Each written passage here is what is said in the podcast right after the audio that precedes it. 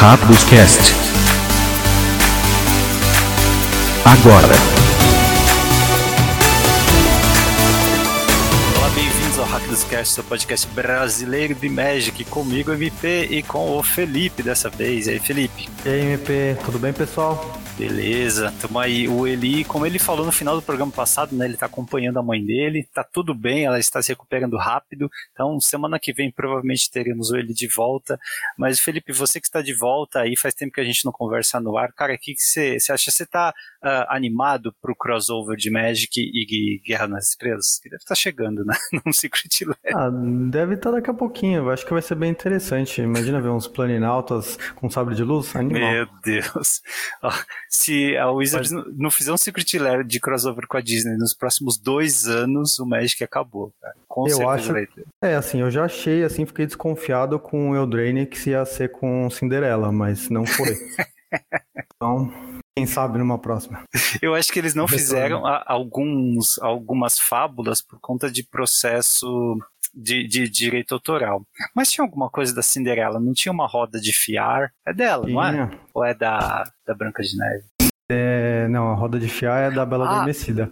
Não, a, o, a Cinderela o, tinha um sapatinho. sapatinho. É, é, que é um equipamento que por algum motivo dá mais um mais zero em ímpeto. Então, é, é, assim, e eu acho que talvez, assim, eles tenham tentado conversar com a Disney, mas não rolou. Sabe, fica para uma próxima. Ah, certeza que vai rolar isso aí, essa palhaçada, né? Mas vamos lá, quem quiser falar com a gente, meu hackdoscast.gmail.com, Twitter é arroba hackdoscast. Você ainda lembra por que hackdoscast? Porque aqui é BR. Aê, Felipe, é nóis. Talvez BR, sempre BR. Você tá com aquela caixa de Modern Master 2 pra gente craftar? Com certeza. meu Deus. A gente vai em Modern Master 77, a gente abre. Fez vários aniversários já. Bom, é, eu falei do Twitter aí porque ele é realmente importante dessa vez, tá? Nós vamos sortear alguns itens que a Wizards deu de presente naquela mochila, né? É, e quem quiser participar é só curtir o Twitter, não precisa comentar nem nada. Eu vou deixar o link do tweet aqui, mas quem entrar no Twitter, arroba vai ver lá, é uma foto que tem é, uma caneca, um chaveiro, um bottom e também, esses são de Magic, né? E também um bloco de anotar vida e fichas do Hack dos Cast, tá? Essas coisas inteiras vão para um ouvinte aí que curtir este, esta foto, tá? Lembrando que os nossos apoiadores vão já é, automaticamente concorrer, só eles, né? Entre eles a mochila e ao porta-copo também, que veio junto aí com os mimos da Wizards. Bem legal, então aproveite semana que vem vem o sorteio. Então tem até o dia 21, mais ou menos, aí para se curtir lá, tá bom? E por favor, segue a gente, compartilhe os episódios aí que é, ajuda a crescer o podcast, né? Uh, e é isso, bora. Ah, esqueci de falar, né? É, hoje nós conversaremos com o Juliano da, da, Liga Magic sobre o torneio que ocorreu, o estado do standard, né, os bans também, é, porque a gente precisa dar esse, esse zoom com alguém que acompanhou de perto, né, Felipe? Ele, ele narrou o torneio lá no, no canal da Liga Magic e está acompanhando de perto aí a evolução, ou evolução bem entre aspas, né, o estado do standard, a quantidade de banimentos e o sofrimento até dos jogadores profissionais, né, em desenvolver decks, em jogar partidas, em grindar tudo isso, que não tá fácil para quem acompanha aí as reclamações deles, né? Não tá fácil mesmo, tá? Mas é interessante saber o que ele acha desse desenvolvimento e dessa surpresa aí que tivemos do, do banimento é, tô, eu tô curioso para saber. É, aí... Pra você, pra mim foi surpresa banir nova. Banir o quê? Uma carta nova. É, não é normal deles, né, é, fazer isso. É, provavelmente não tinha jeito, né? Se eles não, se eles fizeram isso é porque provavelmente não tinha jeito. Mas a gente conversa com ele depois. Antes de passar de fase, já esquecendo, tem como sempre o quiz da semana primeiro quiz da semana que você participa com a gente, hein, Felipe? Eu acho que essa pergunta é fácil, tá? É, qual foi a primeira expansão de Magic? Não é Core 7, tá? Alpha, Beta, Unlimited é Core 7. É expansão que eu tô falando. Se você sabe, Felipe, espera lá na fase final, tá bom? Que a resposta vem lá. Notícias da semana, artigos e tudo que você não teve tempo de ler. Fase de manutenção muito bem, Felipe. Tivemos anúncio de banimento em três formatos, como prometido para o Wizards. Assim, acabou o torneio, né? O, o Grand Finals, eles anunciaram: olha, amanhã vai ter ban. Né? É, é, baniram no Standard Onaf, a Clover E Escape to the Wilds, aquela carta de Gru, né, que exila cinco cartas, você pode jogar. É, no histórico baniram Onaf de novo, o Teferi de três manas, a Wilderness Reclamation e desbaniram Burning Emissary, né? E no Brawl baniram o Onaf. Então, o Onaf é o oco da vez, né, Felipe? É, ele ainda tá, tem um longo caminho a percorrer para comparar com o Oco, mas está no caminho certo.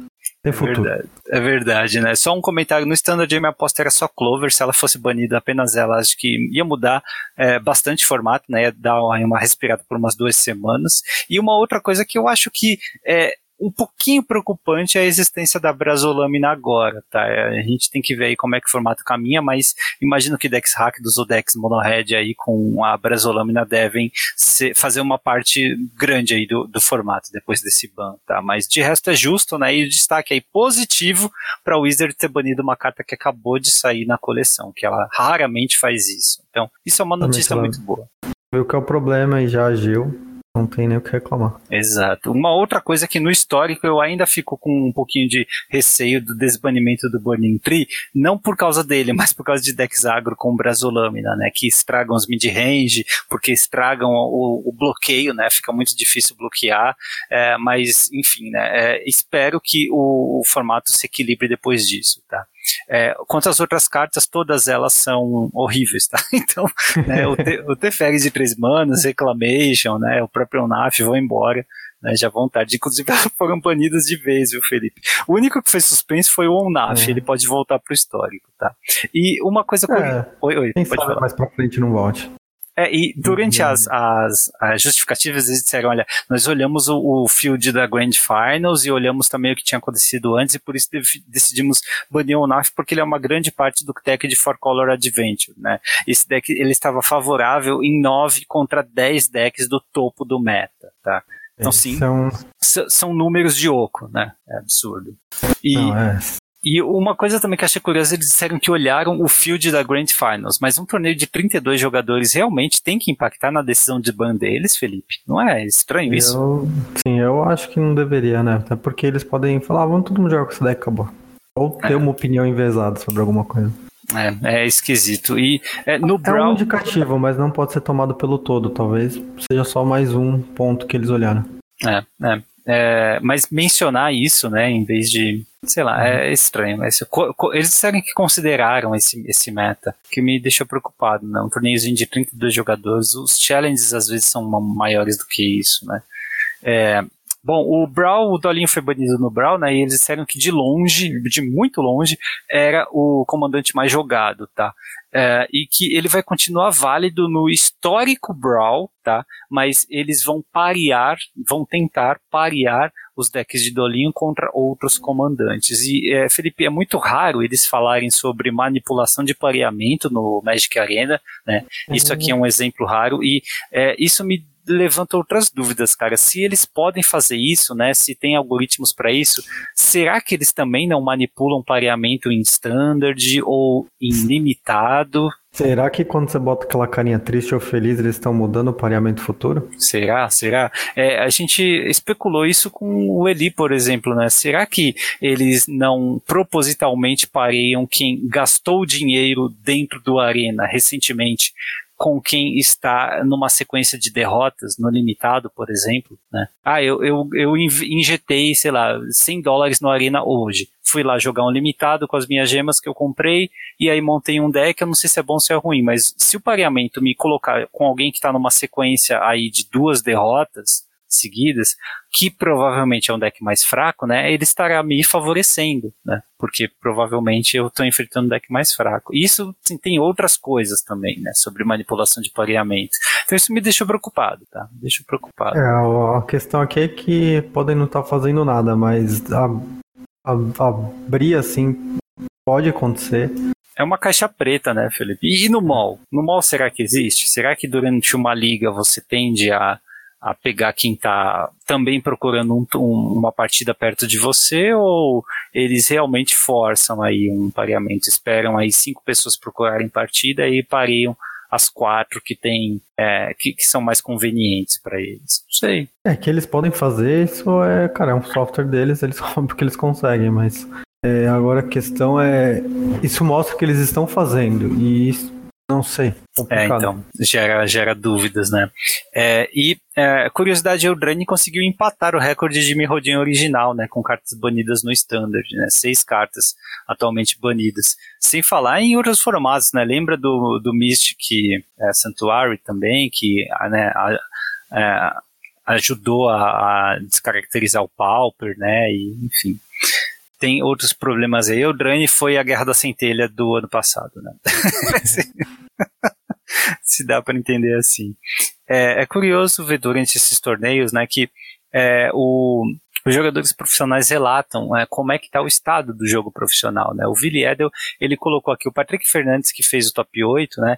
Olha só a trajetória dele. Ele ganhou, ele venceu um qualifier numa loja física para ir para o Latam, né? E aí uhum. ele foi um dos campeões do, do, de um RPTQ, que, porque ele terminou, é, e terminou X, X4 em um, em um RPTQ. Uh, ah, ele qualificou para PT Finals, e ele fez top 8 na PT Finals. E agora ele fez top 8 na Grand Prix Finals. Ele não está nem mais, ele não está mais perto de chegar na Rivals do que o filho do Villiers.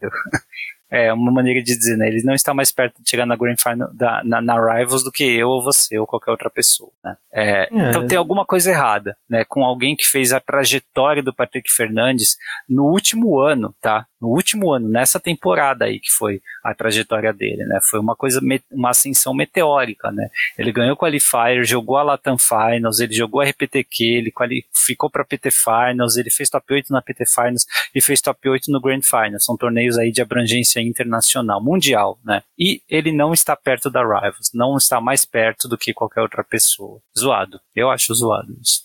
É, ele tá dizendo que não não é mais necessariamente o seu resultado que determina, seu resultado geral, né, sua consistência, que determina se você é um pro player, entre aspas, ou um pretendente a pro player.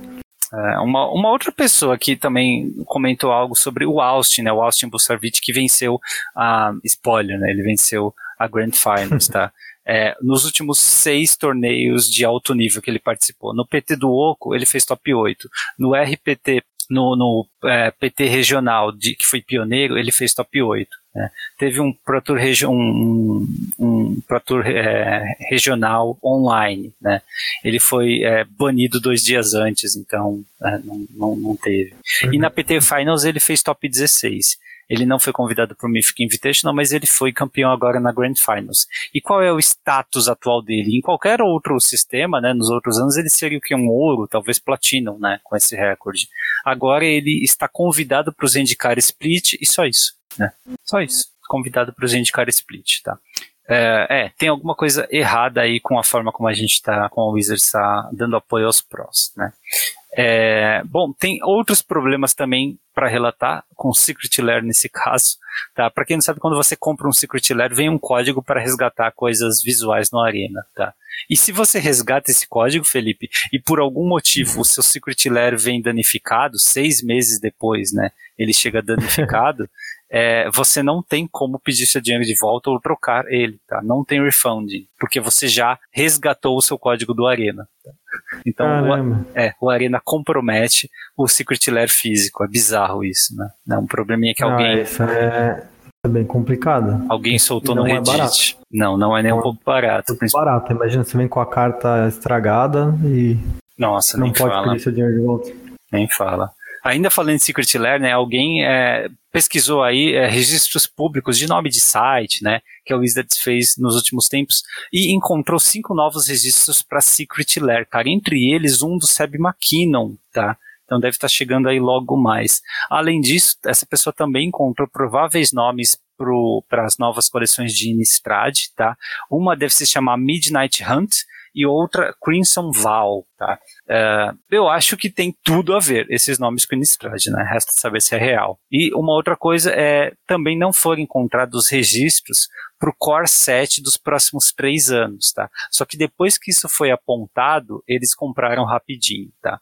Então acho que a, até, do, esquecemos. até 2040 você encontra os registros de, de domínio, né, para Magic 2029, Magic 2035 e tal. Mas não tinha para 21, 22 e 23. Então, isso chamou eles suspeitas. Eles esqueceram.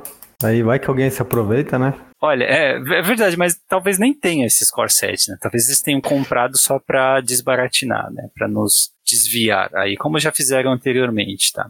Mas se eu tiver que trocar o core 7 de todo ano por uma viagem a Forgotten Realms, eu troco fácil. Hein? Quem sabe? É.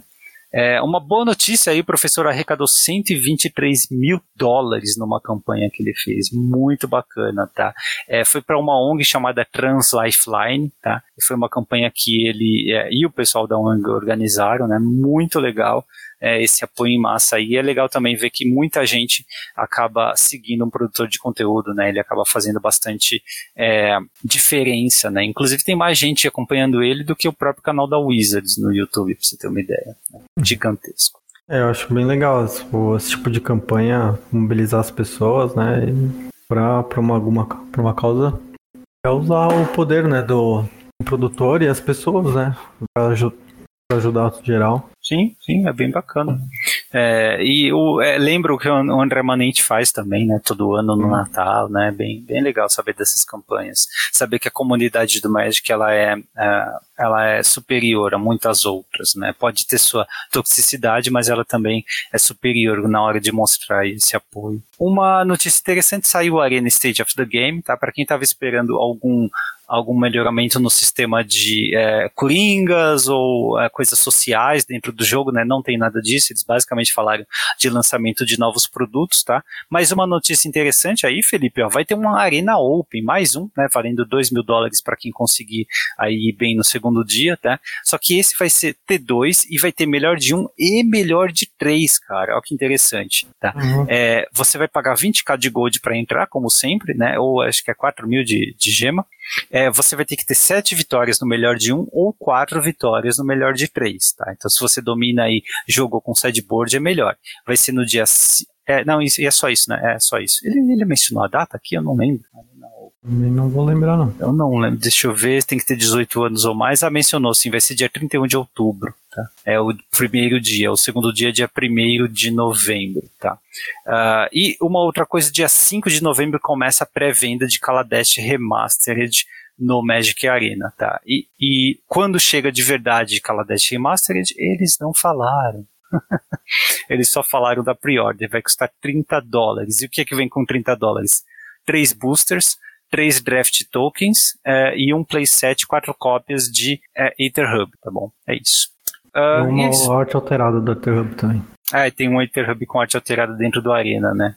É, são itens cosméticos aí, tá? Hoje não tem fase de compra, porque a conversa foi longa lá com o Juliano, mas só um item aqui que é bom destacar, 50% de aumento na aparição essa aparição de Zendikar Rising, aquele bicho branco, aquele espírito branco de 3 manos 2-2, quando entra em jogo exila uma permanente de custo 4 menos, né? Quando sai de jogo coloca uma ficha no lugar. Esse bicho aí, ele tá atualmente valendo, em média lá fora, tá 4 dólares e 20 centavos. É, e eu acho ainda um preço barato, né? Pelo que ele pode fazer, a gente vai ver depois que ele realmente aparece em outros formatos, tá? Se tem uma contribuição sólida de Zendikar para formatos eternos, é ele, né, Felipe? Sim, ele é bem sólido. Essa mecânica diferente de não voltar a própria carta já é bem, bem valiosa. É, depois dele tem o que? O Naf e as Spelllands, né? Basicamente isso de Zendikar Rising. Mas aí é só uma rara, então dá para entender também esse preço aí, que não tá tão exorbitante. Não. É, numa conversão direta daria seus 30 reais mais ou menos. É, mas tá valendo. Então é isso, vamos pro combate. Decks de destaque agora na fase de combate. Uh, uh, o meta da Grand Finals foi esquisito, né? É, o pessoal aí já, já, já deve ter acompanhado que nós tivemos quase que 60%, né? 59,4% dos decks foram um único arquétipo foi o Onaf Aventuras, tá? Mas não, o Onaf não ficou restrito a esse deck, né? Mas 12,5% dos decks é, foram de Onaf Ramp, tá? Então somando aí é, 62%, né? 60 e 3% mais ou menos do, do, dos decks é, foram de ONAF, baseados em ONAF. Tá? As outras, uh, os outros destaques aqui em termos de standards é hack dos mid-range, Gru Aventuras e é, Dimir Rogues. Tá? Uh, todo esse meta aqui deve mudar com os bans que nós tivemos, tá?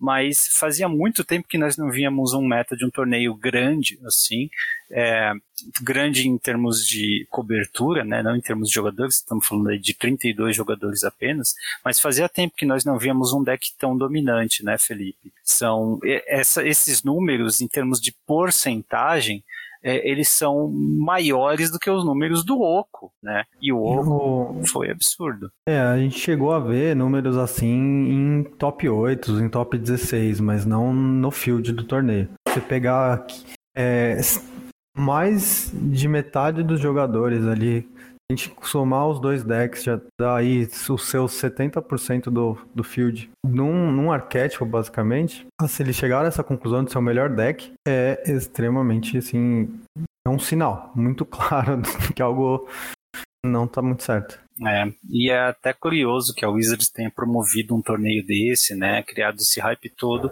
sabendo. Ah, é muito difícil acreditar que ela não sabia. Né? Ela sabia que ia ser bem polarizado, assim tá? E não é divertido jogar e também não é divertido assistir, né, um, um torneio desse, porque é, você vê muita mirror match, não são mirror matches tão interessantes, pelo menos a, depois da primeira vez, tá? E com 60% dos decks tentando fazer a mesma coisa, com a mesma lista, né, é inevitável que você chegue lá.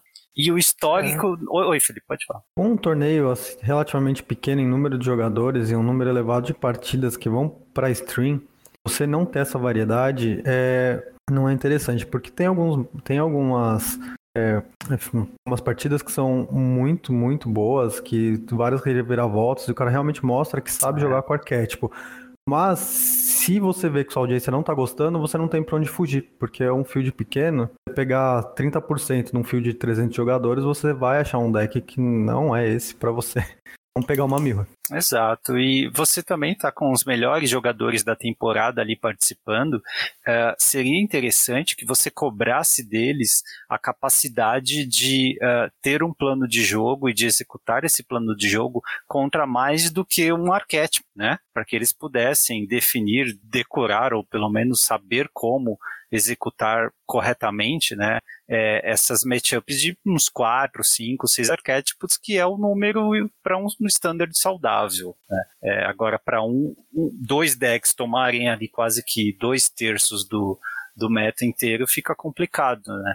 É, você basicamente decora como se comportar aí em duas partidas e pronto, né? E uma delas sendo mirror match. Então você acaba não utilizando aí o potencial também de grandes jogadas, né? Não acaba não forçando muito os, os, seus jogadores. E uma forma que eles deram de fazer isso é colocar histórico. Né? O torneio foi focado em standard, mas ele também teve rounds de histórico, mas o histórico também não está salvo, né, Felipe, de é, estar polarizado. Um terço dos decks foram de on-off ramp, tá?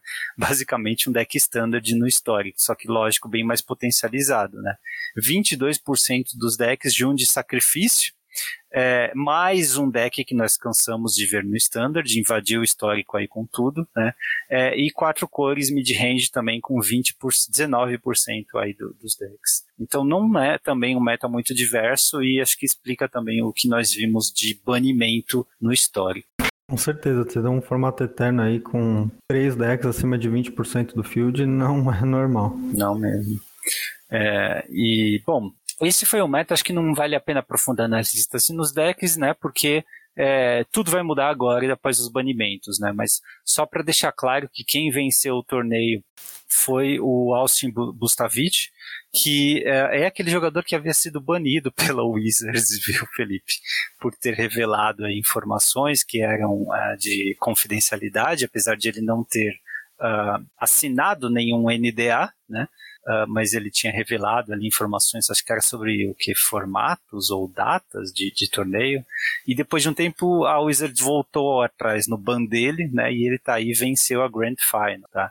Ele fez a final com outro americano, um estreante aí, o, o Jettler. É, o brasileiro Patrick Fernandes ficou no top 8, tá? Grande vitória para ele, né? Num torneio de 32 jogadores, ele marcou o top 8 aí. Só que a final, Felipe, foi uma mirror match de um NAF Aventuras. Aquela coisa divertidíssima, né? É, foi realmente uma surpresa até essa final. Ninguém esperava. Não, brincadeira. Mas é. Assim, é sempre interessante ver o jogo, mesmo uma mirror match, mas é, é mais interessante ver uma diversidade de metagame. É. E, e, é isso, né? Acho que para complementar aqui a fase de combate, é interessante a gente dar um giro pelo meta, é hora de ver o que está jogando, já que nós não tivemos banimento, né? É, e nada mudou uh, em termos de sair ou entrar carta, né? É, é, após o a introdução de Renascer de Zendikar, vamos dar um giro pelo meta, Felipe, do pioneiro, do Modern e do Legacy. Começando pelo pioneiro, qual é o deck mais jogado desde que saiu uh, Renascer de Zendikar? Vamos ver, o Mono Black Agro, hum. com 13%. Tudo bem. Ok. Esperado. É, é uma porcentagem boa, mais aceitável que os 20%. É, oh. Orzhov Horas com 10% do meta também. Cara, eu gosto desse deck. Ele usa luros de companheiro, né? É um deck que você tem que estar tá preparado aí para. É, não é bem um Boggles, né? A gente ouve Auras e acha que é Boggles, mas ele se comporta de maneira similar, tá? Ele tem, ele não tem os Boggles em si, mas ele tem criaturas que se protegem muito bem. Então é, é legal e é um deck rápido também. Eu gosto dele. Ah, é, é interessante, né? Porque ele é bem parecido com, com os mais tradicionais também. Eu acho que ele, ele tem um feeling do Boggles clássico, assim, Sim. apesar de não ter o, o imbloqueável, né? Algum, mas nem o X-Proof. Mas você sabe o que é legal dele também, cara? Ele é muito barato, né? Entre os top 5 decks aqui, ele é, ele é o, é o, empatado mais barato junto com o terceiro lugar que a gente vai falar, né? É, em dólar, o preço médio das cartas é 179. Tá? Então, ali, acho que em 500 reais, né, um pouquinho mais, 600 e pouco, você consegue sim fechar esse deck. Ele tem muitas incomuns, né, de que até algumas delas estão no standard atual, tá? Então, para jogar pioneiro, né, é um deck que é fácil de adaptar, é fácil de melhorar também com o tempo, porque só vai se sair auras melhores, se sair algum bichinho com hexproof de uma ou duas manas nessas cores, ele é um deck branco e preto, né? Então, eu, eu, eu gosto dele, eu gosto da, da ideia de ter um deck desse e adaptando com o tem. É um tipo interessante de deck porque esse, quando você tem ó, que nem o Auras, é como se tivesse o, o Boggles no Modern, o Effect no Modern, no Legacy. São decks que, mesmo quando eles caem um pouco do, do meta, ele é jogável, né? Ainda consegue jogar no torneio, você não, você não vai passar vergonha. É, com certeza, com certeza. O terceiro lugar é com uma porcentagem de meta um pouquinho menor, né? 8% é o Lotus Combo, cara. A gente acha que é, não ia mais falar de Lotus Combo, né? Depois que teve o, a, o, o banimento, né? Mas não, o, o deck de Lotus Combo tá aí. Ele usa Lotus Field, usa as cartinhas que desviram terreno, né? E ele tenta combater, né? Basicamente é o terceiro deck mais jogado do formato. Então tá aí extraindo uma, um certo sucesso, né? É, é também um deck barato, viu, Felipe? Ele tem é, muitas uh, cartas incomuns, né? Algumas das raras não jogam nada, tá? Então é, ele, ele acaba se aproveitando, né? Falando aqui do Peer, é, Peer into the Abyss, por exemplo, né? Que é uma carta rara de M21 preta, é uma é um feitiço preto raro, de sete manas. Então você já imagina o que, vai acontecer, né? É um daqueles que fazem groselha. Com certeza, né? É o... Essa é a graça de jogar com esses decks. Nesse caso, esse feitiço ele é, visa um jogador e esse jogador vai comprar cartas igual a metade do número de cartas no seu grimório, né? E depois perde metade da vida e sempre arredondado para cima. Então, lógico, é uma parte integral aí para você conseguir combar. É, próximo é o Niv to Light. Esse é um deck que desde a concepção do formato existe, né? Niv to Light no Pioneiro joga bastante ainda. Já vimos ele no Modern jogando bastante, né? E ele continua aí 7,7% do meta, firme e forte Niv to Light. Lembrando que é, lembrando que nesse formato o ouro não foi banido, né? Então ainda estamos vendo o ouro e ele é uma carta que tem duas cores, então ele é perfeito para ser encontrado com o nível Misete, mas também ele pode ser utilizado antes, né, para poder é, acelerar né, a entrada do, do, do nível. Um deck legal, só não é muito barato. É, esse não é mesmo. Dos cinco aqui é o mais caro, né? 600 dólares. E em quarto lugar, quatro cores é um NAF no Pioneiro, tá? Sim, Onaf invadiu o pioneiro. É um deck camp de quatro cores, ele sim tem Uro, tem Lotus Cobra, tá? É, e tem valor, né? De Polinauta ele tem um Ugin e quatro Teferizinhos, tá? E o resto é ramp para esse valor. Aí sim, Skip to the Wilds está sendo usado aqui também, tá bom? Você foi atingido pelo ban, essa é a sua saída. Ainda dá para jogar no, no, no Pioneiro, bem lembrado. E Felipe, o que, que tá rolando então no Modern? No Modern a gente tem Uropales como deck mais jogado, com 11% aproximadamente. É uma pilha de cartas com ouro, é isso? Basicamente. é ouro e mais algumas coisinhas. Não, mas tem uns planaltinhas, faz algum... o tradicional combo de, de counter spells. Isso. É, Jace Mind Sculptor, Rain Six. É. é, mas é, é uma pilha de cartas boas, né? É uma pilha de é, cartas um good boas. Stuff, né? É. Um, basicamente, é good stuff. Ele tem um plano de jogo alternativo com Hora da Promessa e Campo dos Mortos, vai gerar diversos é, zumbis, né? Mas ele pode eventualmente matar de outra forma também, ou com um dos polinautas, com o próprio Uro atacando, né? Ele parece ser bem é, resiliente dentro ah, do com formato. certeza, né? Quando você tem tem counter, mata e bate com Uro. Cara, fazia tempo que eu não vi um deck top do Modern usando Mana Leak, Esse aqui tá com 3, né? Uma lista 5-0 que tá com 3 Mana Leak no main deck. E sim, é o deck atualmente mais jogado do Modern. É. Mana Leak é uma alternativa, né? Se você quer um, deck mais um pouco hard control, se quiser um tempo, você vai pro Remand. Tem lista com Remand também? Acho que nesse aqui tem Remand também não, né? É, acho que vai de gosto também, né? Sim, sim, essas listas mudam, né? É. E o resto do Modern, como é que tá? Temos o Rex Death Shadow com, com seu Lurus. O What the hell? Hack dos Death Shadow, ok. Death Shadow sempre encontra um lugar para jogar, né? É incrível. Com certeza, né? É um deck mais agressivo que usa Crochet ou o Scourge, né? Aquele que ele tem 20 menos o é, uma Death Shadow, é a Death Shadow de Zendikar Rising, né? É. Isso. É. E aí tem o Monastério e o e você usa Bomba de Courier também? Ah, a própria Lurus, né? Você ficar ali no grind, tomar muito removal, a Lurus é uma saída. Na... É que é mais um jeito, né? De recursivo. Sim. Pode jogar de volta, né? Sim. Mensageiro Bomate, né? Gostei, gostei. Hum. É, é claro que no Modern você precisa ter muito acesso a Disruption, né? Mas eu tô achando curioso aqui que ele tá com apenas seis, né? Quatro Tatsisi e duas Inquisições de Kozilek. Eu imaginava que um deck Rakdos, né? Fechadinho Rakdos utilizaria mais. Mas pensando bem, ele ainda tem Croxa para fazer descartar, então. É, eu acho que vai de meta, né? Quando você tem o, o não sei exatamente, você precisa dos quatro Totsis, né? Por causa do Death Shadow, mas aí a quantidade de Inquisitions Aí vai de escolha, né? Se você precisa mais lidar com coisas que já entrou na mesa ou se você quer começar descartando. Como ele é mais agro, você quer começar batendo, né? Então você também não quer necessariamente fazer um descarte.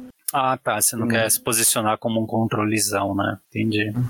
Entendi que mais, cara, que a gente tem aqui seguindo? Humanos, olha só, mas o, a porcentagem de gente jogando com humanos é bem menor, né? Nós estamos olhando, né, para ficar claro, é, os últimos 15, os últimos 14 dias, né? Ou seja, desde a introdução das cartas de Zendikar Rising pelo MTG Goldfish, né? Então são as listas upadas de ligas e de challenges, né, e tal. Uh, e tem pouquíssima, né? tem menos de 5% aqui de gente jogando humanos. Então, se você somar né, é, Rakdos, Death Shadow e Urupiles, você tem 20% do meta. Um em cada cinco decks será Rakdos, Death Shadow ou Urupiles. Aí depois você tem humanos com 5%, e humanos é humanos, né, Felipe? Mas na, na fase de compra, nós né, na fase de compra que não existiu, né, nós destacamos uma carta aí que pode entrar no deck de humanos, né, nós já vimos ela aí aparecendo, que é o, o, o espírito, né, também pode entrar em decks de espírito, mas em termos de carta nova, o que nós temos visto, inclusive quem viu aí o Saffron Olive jogando Modern, né, com o, deck do, do, do Minotauro, viu uh, esse cara em ação, que é o General Kuduro, o Kudro. Você lembra dessa Não, dança? Né? Lembro. o General Kuro. ele é uma. É um estilo. Oi? É um estilo? É, é o estilo.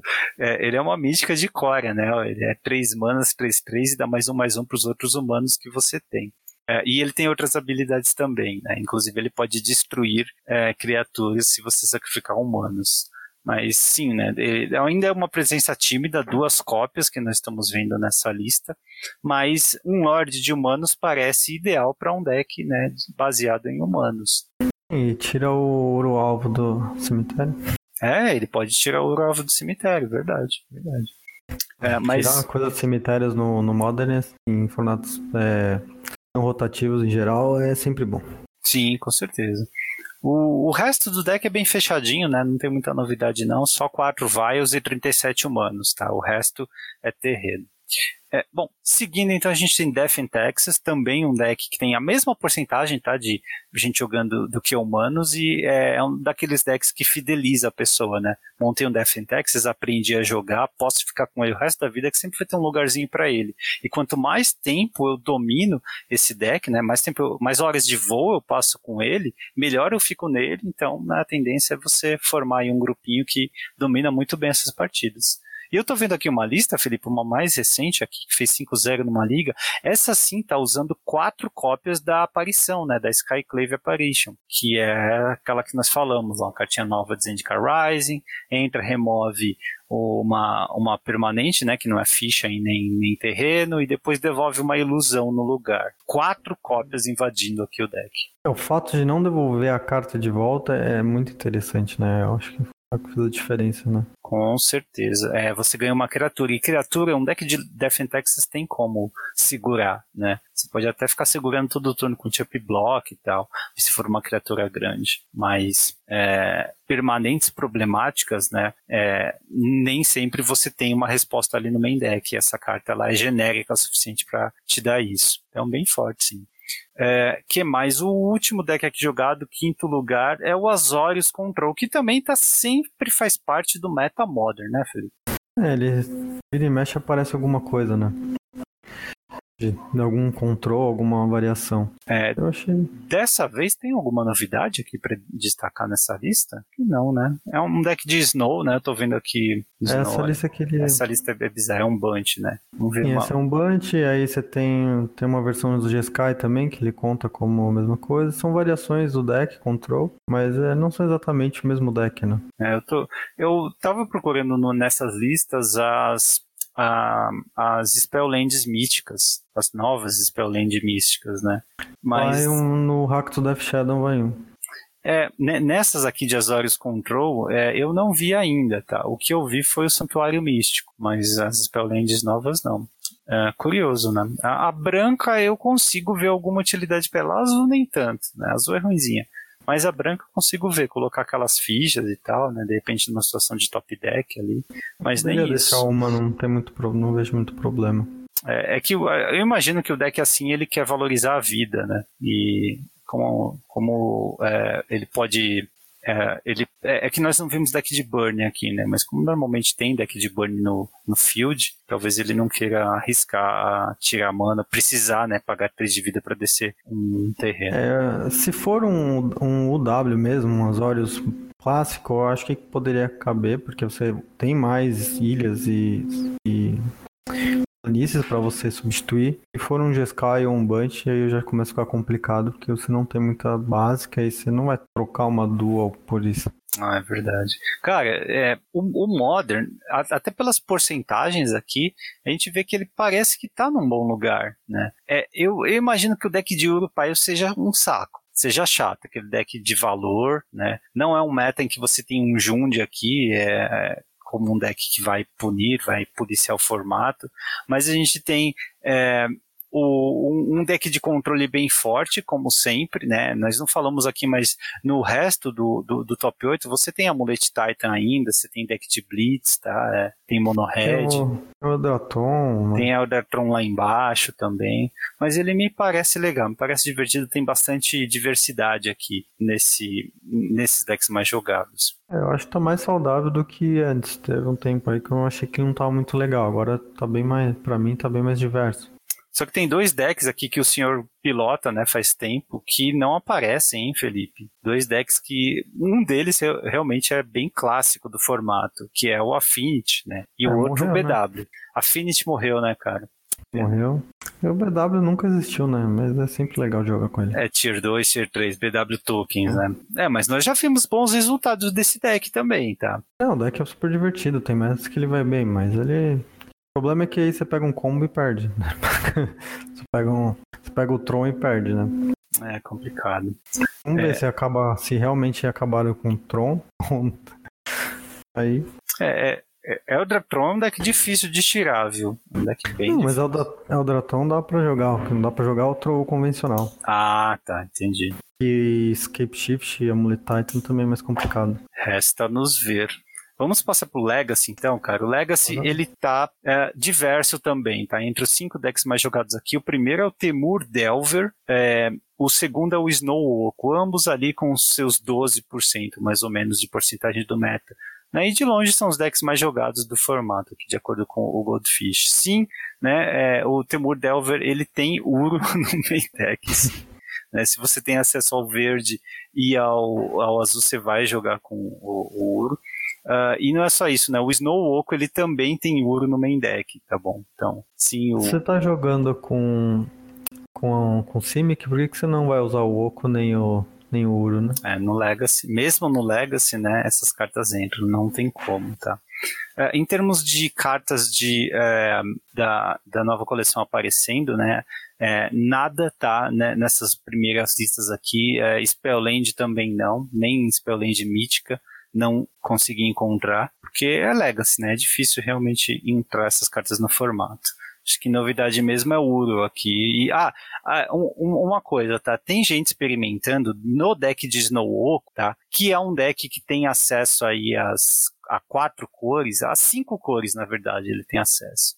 É, mas vermelho e preto são cores em que esse deck ele, ele splasha, tá? Preto para decaimento abrupto no main deck, para Leovold também e para cartas do sideboard, né? E vermelho é, é para algumas cartas do sideboard, Pyroblast, é, explosão elemental do vermelho, e para uma carta que tem sido testada aí no main deck, Felipe. Uma cópia, né? Nós estamos vendo de Onaf, sim, esse Onaf de quatro manos, tá? Invadindo o Legacy. Muito difícil ver uma criatura que custa 4 manas nesse formato, tá? Especialmente uma criatura que custa 4 manas coloridas, né? E a- mesmo assim o Onaf conseguiu entrar, tá? Lógico, né? Não é fechado, tá? A gente tá vendo aqui listas que o pessoal tá tentando jogar com a carta, mas né, é interessante reparar que a carta sim ela é muito forte. É, isso aí só, só o tempo dirá. É, com- eu realmente não, não consigo imaginar. E quatro manas. É, em termos de fixing, o Legacy tem tudo que precisa, né? O problema é você justificar, investir 4 Eu manas. consegui, né? É. Eu consegui jogar. Se você jogar tudo bem, né? Você recupera a carta, né? Se fizer o land drop depois você ainda ganha alguma coisa, ganha vida e tal. Enfim, o terceiro lugar, né? Deck mais jogado aqui, 7% do meta é um deck de Rogak, tá bom? Rogak é Dread, né? Basicamente Dread, só que no Legacy ele é o Rogak com H maiúsculo, né?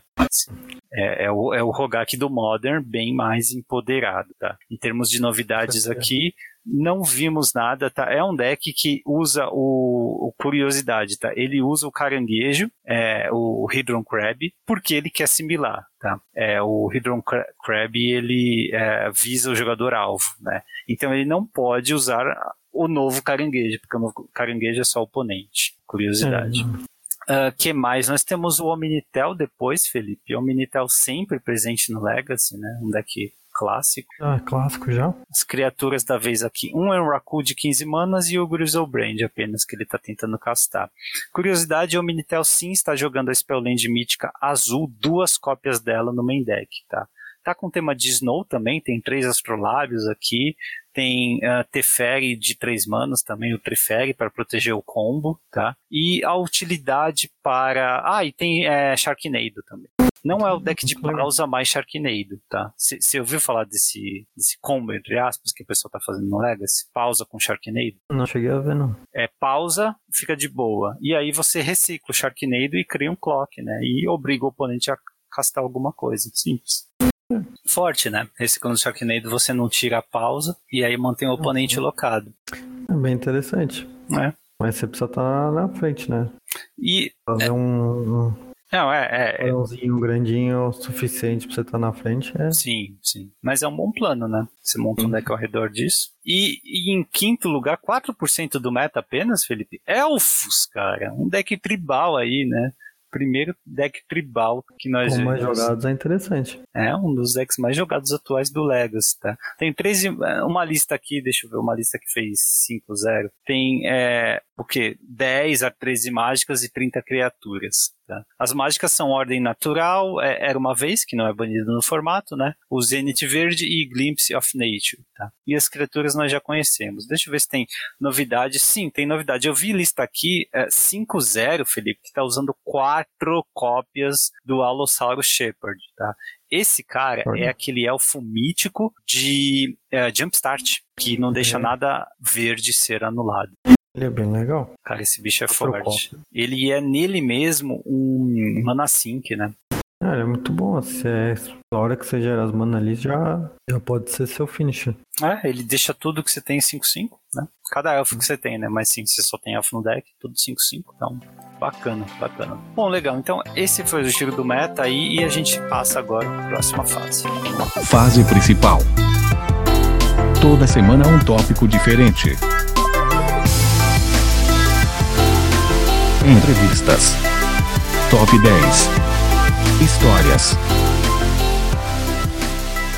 O Juliano, bem-vindo de volta, cara. Opa, valeu MP, valeu. Salve Felipe, boa noite pra galera aí que acompanha o Hack dos Cash.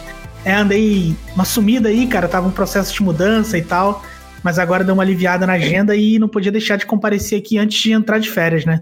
Ah, bacana. Vai, vai entrar de férias, merecido, hein? É, vou entrar. Oficialmente, é, é, basicamente, acho que esse é meu último compromisso antes de oficialmente entrar de férias. Ah, bacana. Olha é... só que honra. Cara, e é, você entra num bom momento porque acompanhar a Magic não tá fácil, mas apesar disso, é, eu queria parabenizar aí o trabalho da Liga Magic. Eu, no momento em que eu entrei na stream, vocês estavam com mais de 600 pessoas acompanhando. E dado o estado do standard, né, dado que era um torneio pequeno e que não foi muito hypado, eu acho que isso aí é uma vitória, cara. É, o, o, trabalho de vocês foi bem profissional mesmo do, durante a stream. Mas qual, qual, foi o pico de audiência nesse, nesse torneio? Cara, eu acho que a gente chegou em alguns momentos a 900 pessoas. Puta, cara. É. O, o, a, eu não sei se você tá, tá a par dos números da Wizards, foi, foi um fracasso a stream deles. Foi, acho que deu pico de 15 mil, me, foi menos de, de 20 mil o pico deles. Né? É, o... Pro nível deles é, é, um, é um fracasso. É, é, pro, pro hype que eles criam, pro, pro tanto que eles gastaram, pô, são 250 mil dólares, né?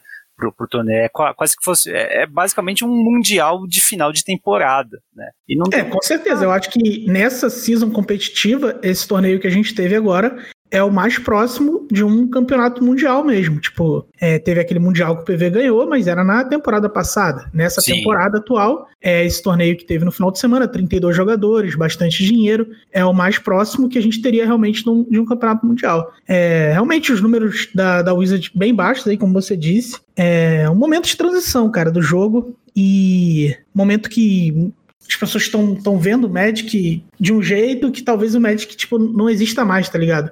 A Wizard quer conquistar talvez um novo público que ainda não conseguiu. E ao mesmo tempo o antigo público é, olha para o que tem e talvez não goste tanto. É, mas acho que o mais importante, cara, é que é, tem a bolha do competitivo, que é uma bolha muito pequena, na minha opinião, comparada ao que o Magic representa, tá ligado? Tipo, tem gente aí que joga Magic, que consome Magic, que nem sabe que existiu um torneio nesse final de semana, que às vezes nem é. sabe que o Omenat foi banido, ou se por que foi banido, tipo, e não tá nem ligando para isso, tá ligado? E vai continuar consumindo o jogo é, do mesmo jeito e aparentemente cada vez mais. Então, tipo, essa bolha do competitivo que já foi assim, é, talvez o, o grande carro-chefe da propaganda da Wizard, eu acho que hoje em dia já não é tanto, sabe? Isso é triste, né? O fim de uma era. Eu lembro quando é, eu não era nem um pouco competitivo, mas a existência de um circuito competitivo é que meio que dava esperança, né, da, da gente é, tentar entrar, né? A gente jogava PTQ direto, lembra? Você pagava uma entrada, jogava PTQ e se vencesse o torneio, você ia pro. você ganhava passagem e tudo. Então, esse tipo de coisa, é, mesmo que de longe, ele dava uma, um, um impulso né, no jogador mais casual para ele tentar acompanhar o formato, treinar o formato, fazer o deck ali, buildar o deck e, e tentar né, pescar uma vaga dessas, né? Se é o fim é. dessa era mesmo, cara. Ó, o Felipe aí eu é jogador também. É. É, eu nunca quis, assim, entrar no Pro Tour, mas eu sempre tava querendo jogar os PTQs, o WMCQ, os, todo o torneio competitivo. É, porque cada vez que você joga, você ver, pô, tô melhor a enfrentar os caras bons que estão querendo entrar no circuito, então é sempre aquele desafio, né, de ter um, um novo patamar, de evoluir seu jogo.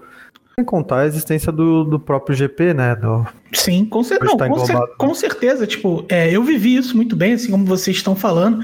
Eu participei desse tipo de circuito, eu joguei PTQs pelo Brasil inteiro, por várias cidades do Brasil.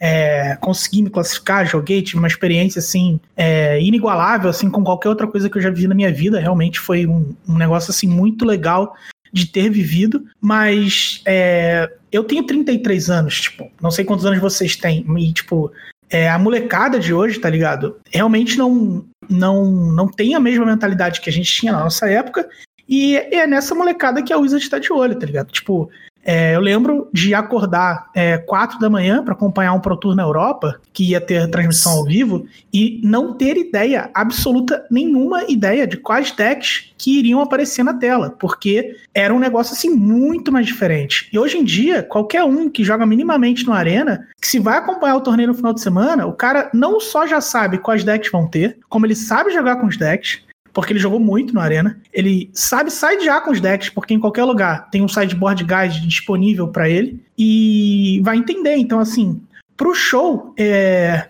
e pra mentalidade que eu acho que eles querem dar, pro, direção que eles querem dar pro jogo, é, isso funciona bem, porque hoje em dia a informação tá aí para todo mundo.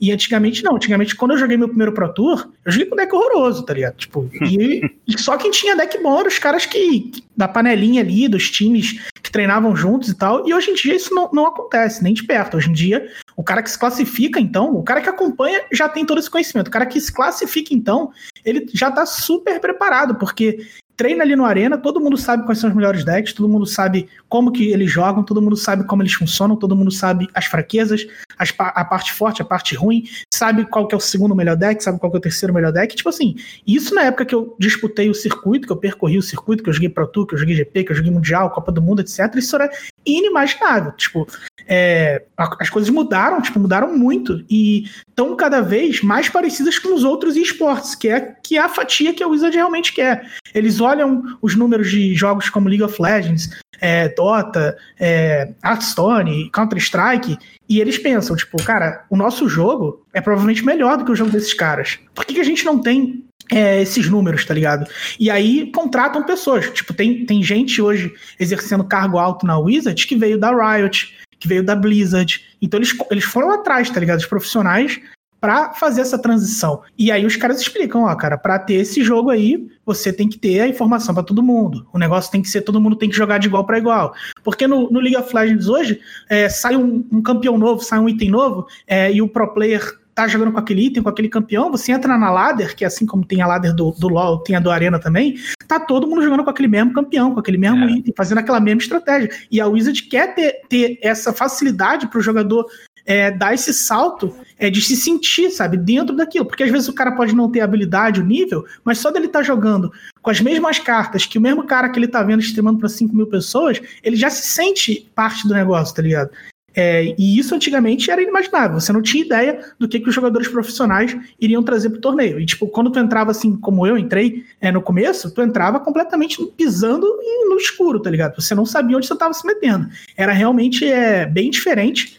É, como eu disse, eu vivi isso. É, foi uma experiência muito boa na minha vida. Não, não, não tem nem o que com, com o que comparar, tá ligado? Realmente foi os meus melhores memórias, assim, de viagens, etc. São todas relacionadas ao Magic. Mas é, o jogo tá mudando, cara. Tá mudando. Cara, mas co, co, como é que é essa figura que você está pintando do desejo da Wizards de é, promover mais o show, né? Não é conflitante também com o fato de ela não conseguir fazer um design do standard adequado, né? Promover padrões de jogo é, sustentáveis, né, divertidos e então, também com, com o fato do, do próprio jogo. É, será que ele, ele permite esse tipo de espetáculo? Eu lembro do que o PV falou numa entrevista recente lá no, com, com o professor, que é, diferente de CS ou de LoL, em que a destreza da pessoa influencia muito, né, no Magic não é bem assim, né, é, assim, a, a, a estratégia da, do, do, do, jogador tem grande influência, né, a qualidade dele tem,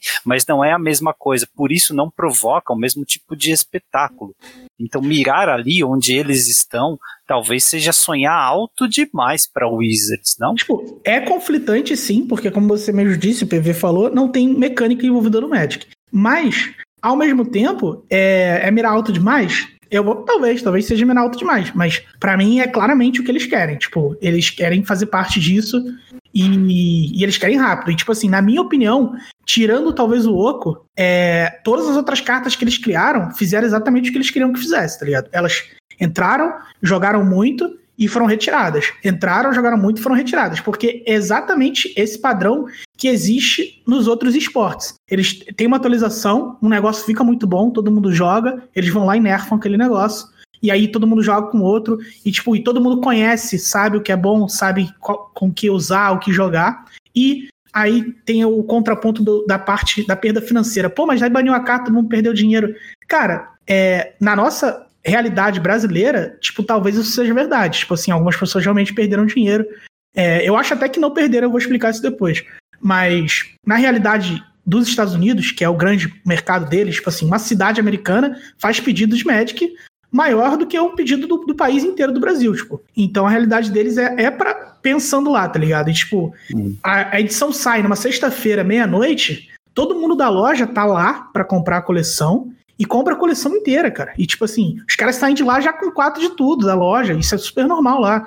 E, e aí bane o Ominati. Aí o Ominati passa de 20 dólares para 15 dólares. Mas aí outra carta da coleção passou de 1 para 5. Outra carta passou de 5 para 10, porque o Ominati não jogando, outra carta joga e tal. Então, na prática, se você for ver, não tem perda financeira. E, primeiro, as cartas são tão fortes que elas jogam formatos eternos. Então, às vezes, elas até valorizam. Aconteceu recentemente um parecido com, com o Uro. Tipo, o Uro é. no Magic Online ele vale muito porque ele é o rei do Legacy, tá ligado? E deve continuar sendo por um bom tempo.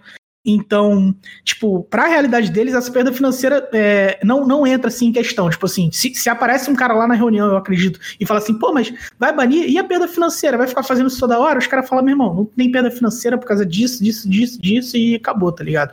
E é, o jogo tá sendo do jeito que a gente quer, e aí o cara fala, ah, mas nossos números estão caindo. Cara, o cara vai responder, é transição, amigo. Vocês me contrataram aqui, o diretor da Blizzard, para fazer uma transição. Então vocês têm que acreditar no projeto, eu tô fazendo. Se vai dar certo, cara, eu espero que dê, porque eu gosto muito de Magic, independente do, do estado atual do jogo, eu, eu continuo gostando. Eu, pô, eu assisti o torneio do final de semana, na verdade eu cobri, né, com a Liga Magic, e eu achei fantástico o torneio, eu achei o torneio muito, muito bom.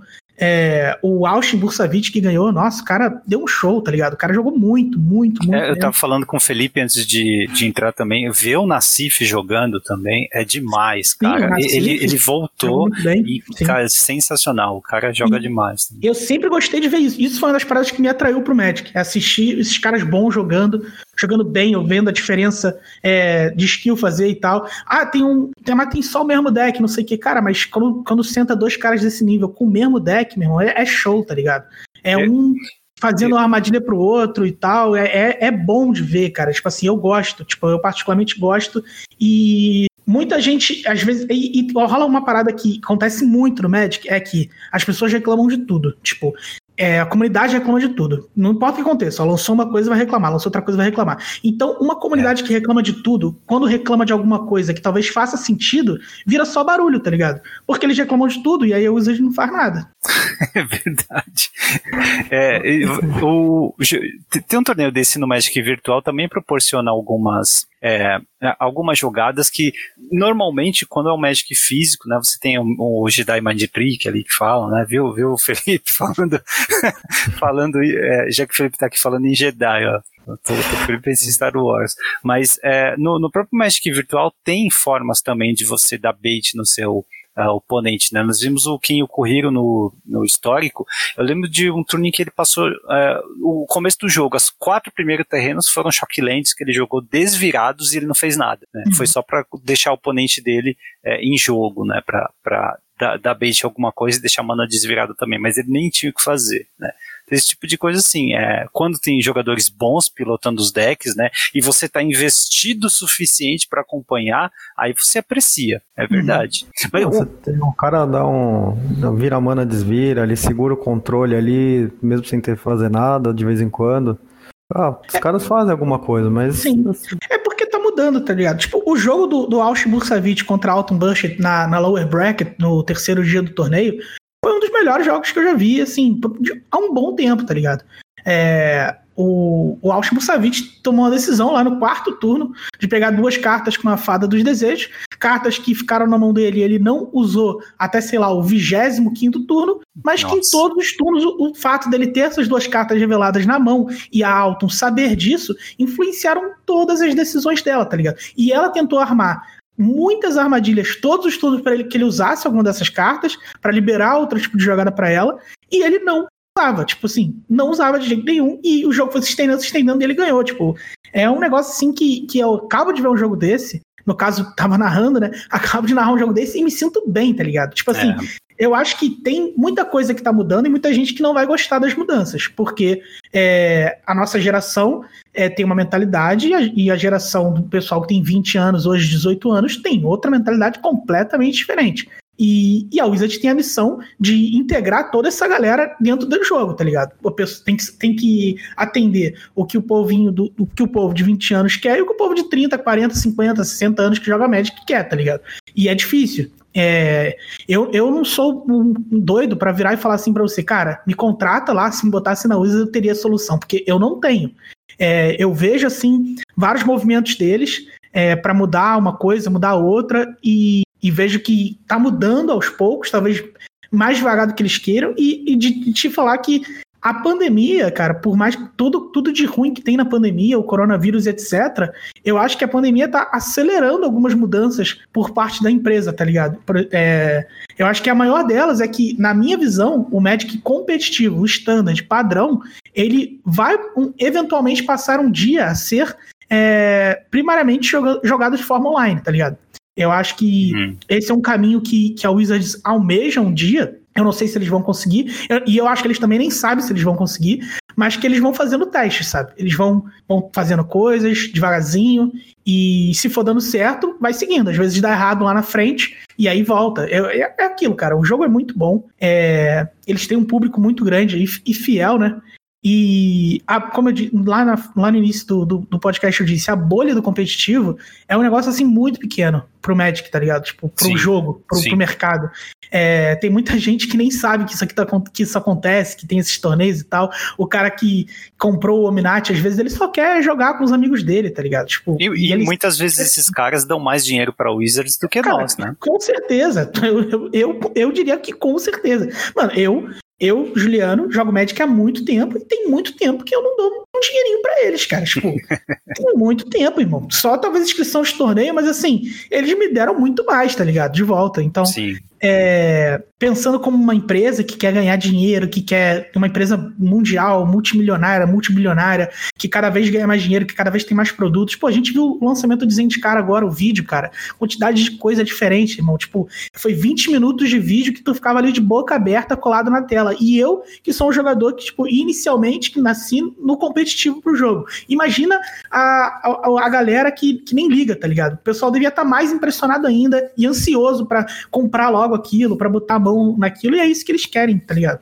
É, é, é per perfeitamente compreensível essa, essa visão. Eu também compartilho da, da, da sua visão de que o standard ele vai migrar para online apenas. Inclusive, eles estavam já forçando isso nos eventos de Pro Tour ou de Players Tour, né? Antes de Players Tour, Mythic, né? Dos Mythic Championship. É, mudou muito de nome recentemente, né? É, verdade. Mas eles estavam forçando isso, né? Todo torneio que era Standard era no Arena, e tudo que não era Standard acabava sendo, acabava sendo no papel, como Modern ou Pioneiro, né? Eu acho que é, é, por aí mesmo, né? Agora, ter torneio de loja, por exemplo, standard, é uma coisa boa, porque a loja vende, movimenta ali, o pessoal drafta também para conseguir carta e para montar deck standard. Essa dinâmica é que é um pouquinho mais complicada. Eu acho né? que é o maior desafio deles, é, é manter essas lojas aí é, funcionando e funcionando bem, vendendo, com as coleções novas, e ter o standard jogado de forma competitiva apenas no, no online, né? Tipo, então. porque tem que ter um tipo de jogo no tabletop, tem que ter, porque senão as lojas vão sofrer. E, e tipo, eu acompanho bastante da WPN e tal, e vejo que eles fazem um monte de programa é, de incentivo pro cara jogar na loja, tem um monte de, pro, de promo. É que realmente a pandemia atrapalha é, 100%, quase 100% das coisas aqui, né? Mas eu vejo que, tipo assim, existe sim é, essa preocupação, porque você vê isso nas ações, porque tu vê que eles estão se mexendo para tentar incentivar a galera para a loja, porque eles sabem que eles não podem perder essa parte do jogo também. Porque eu fico pensando assim, se tudo é online, se todo o, meu, o, o standard é online, por que, que eu vou jogar standard na loja?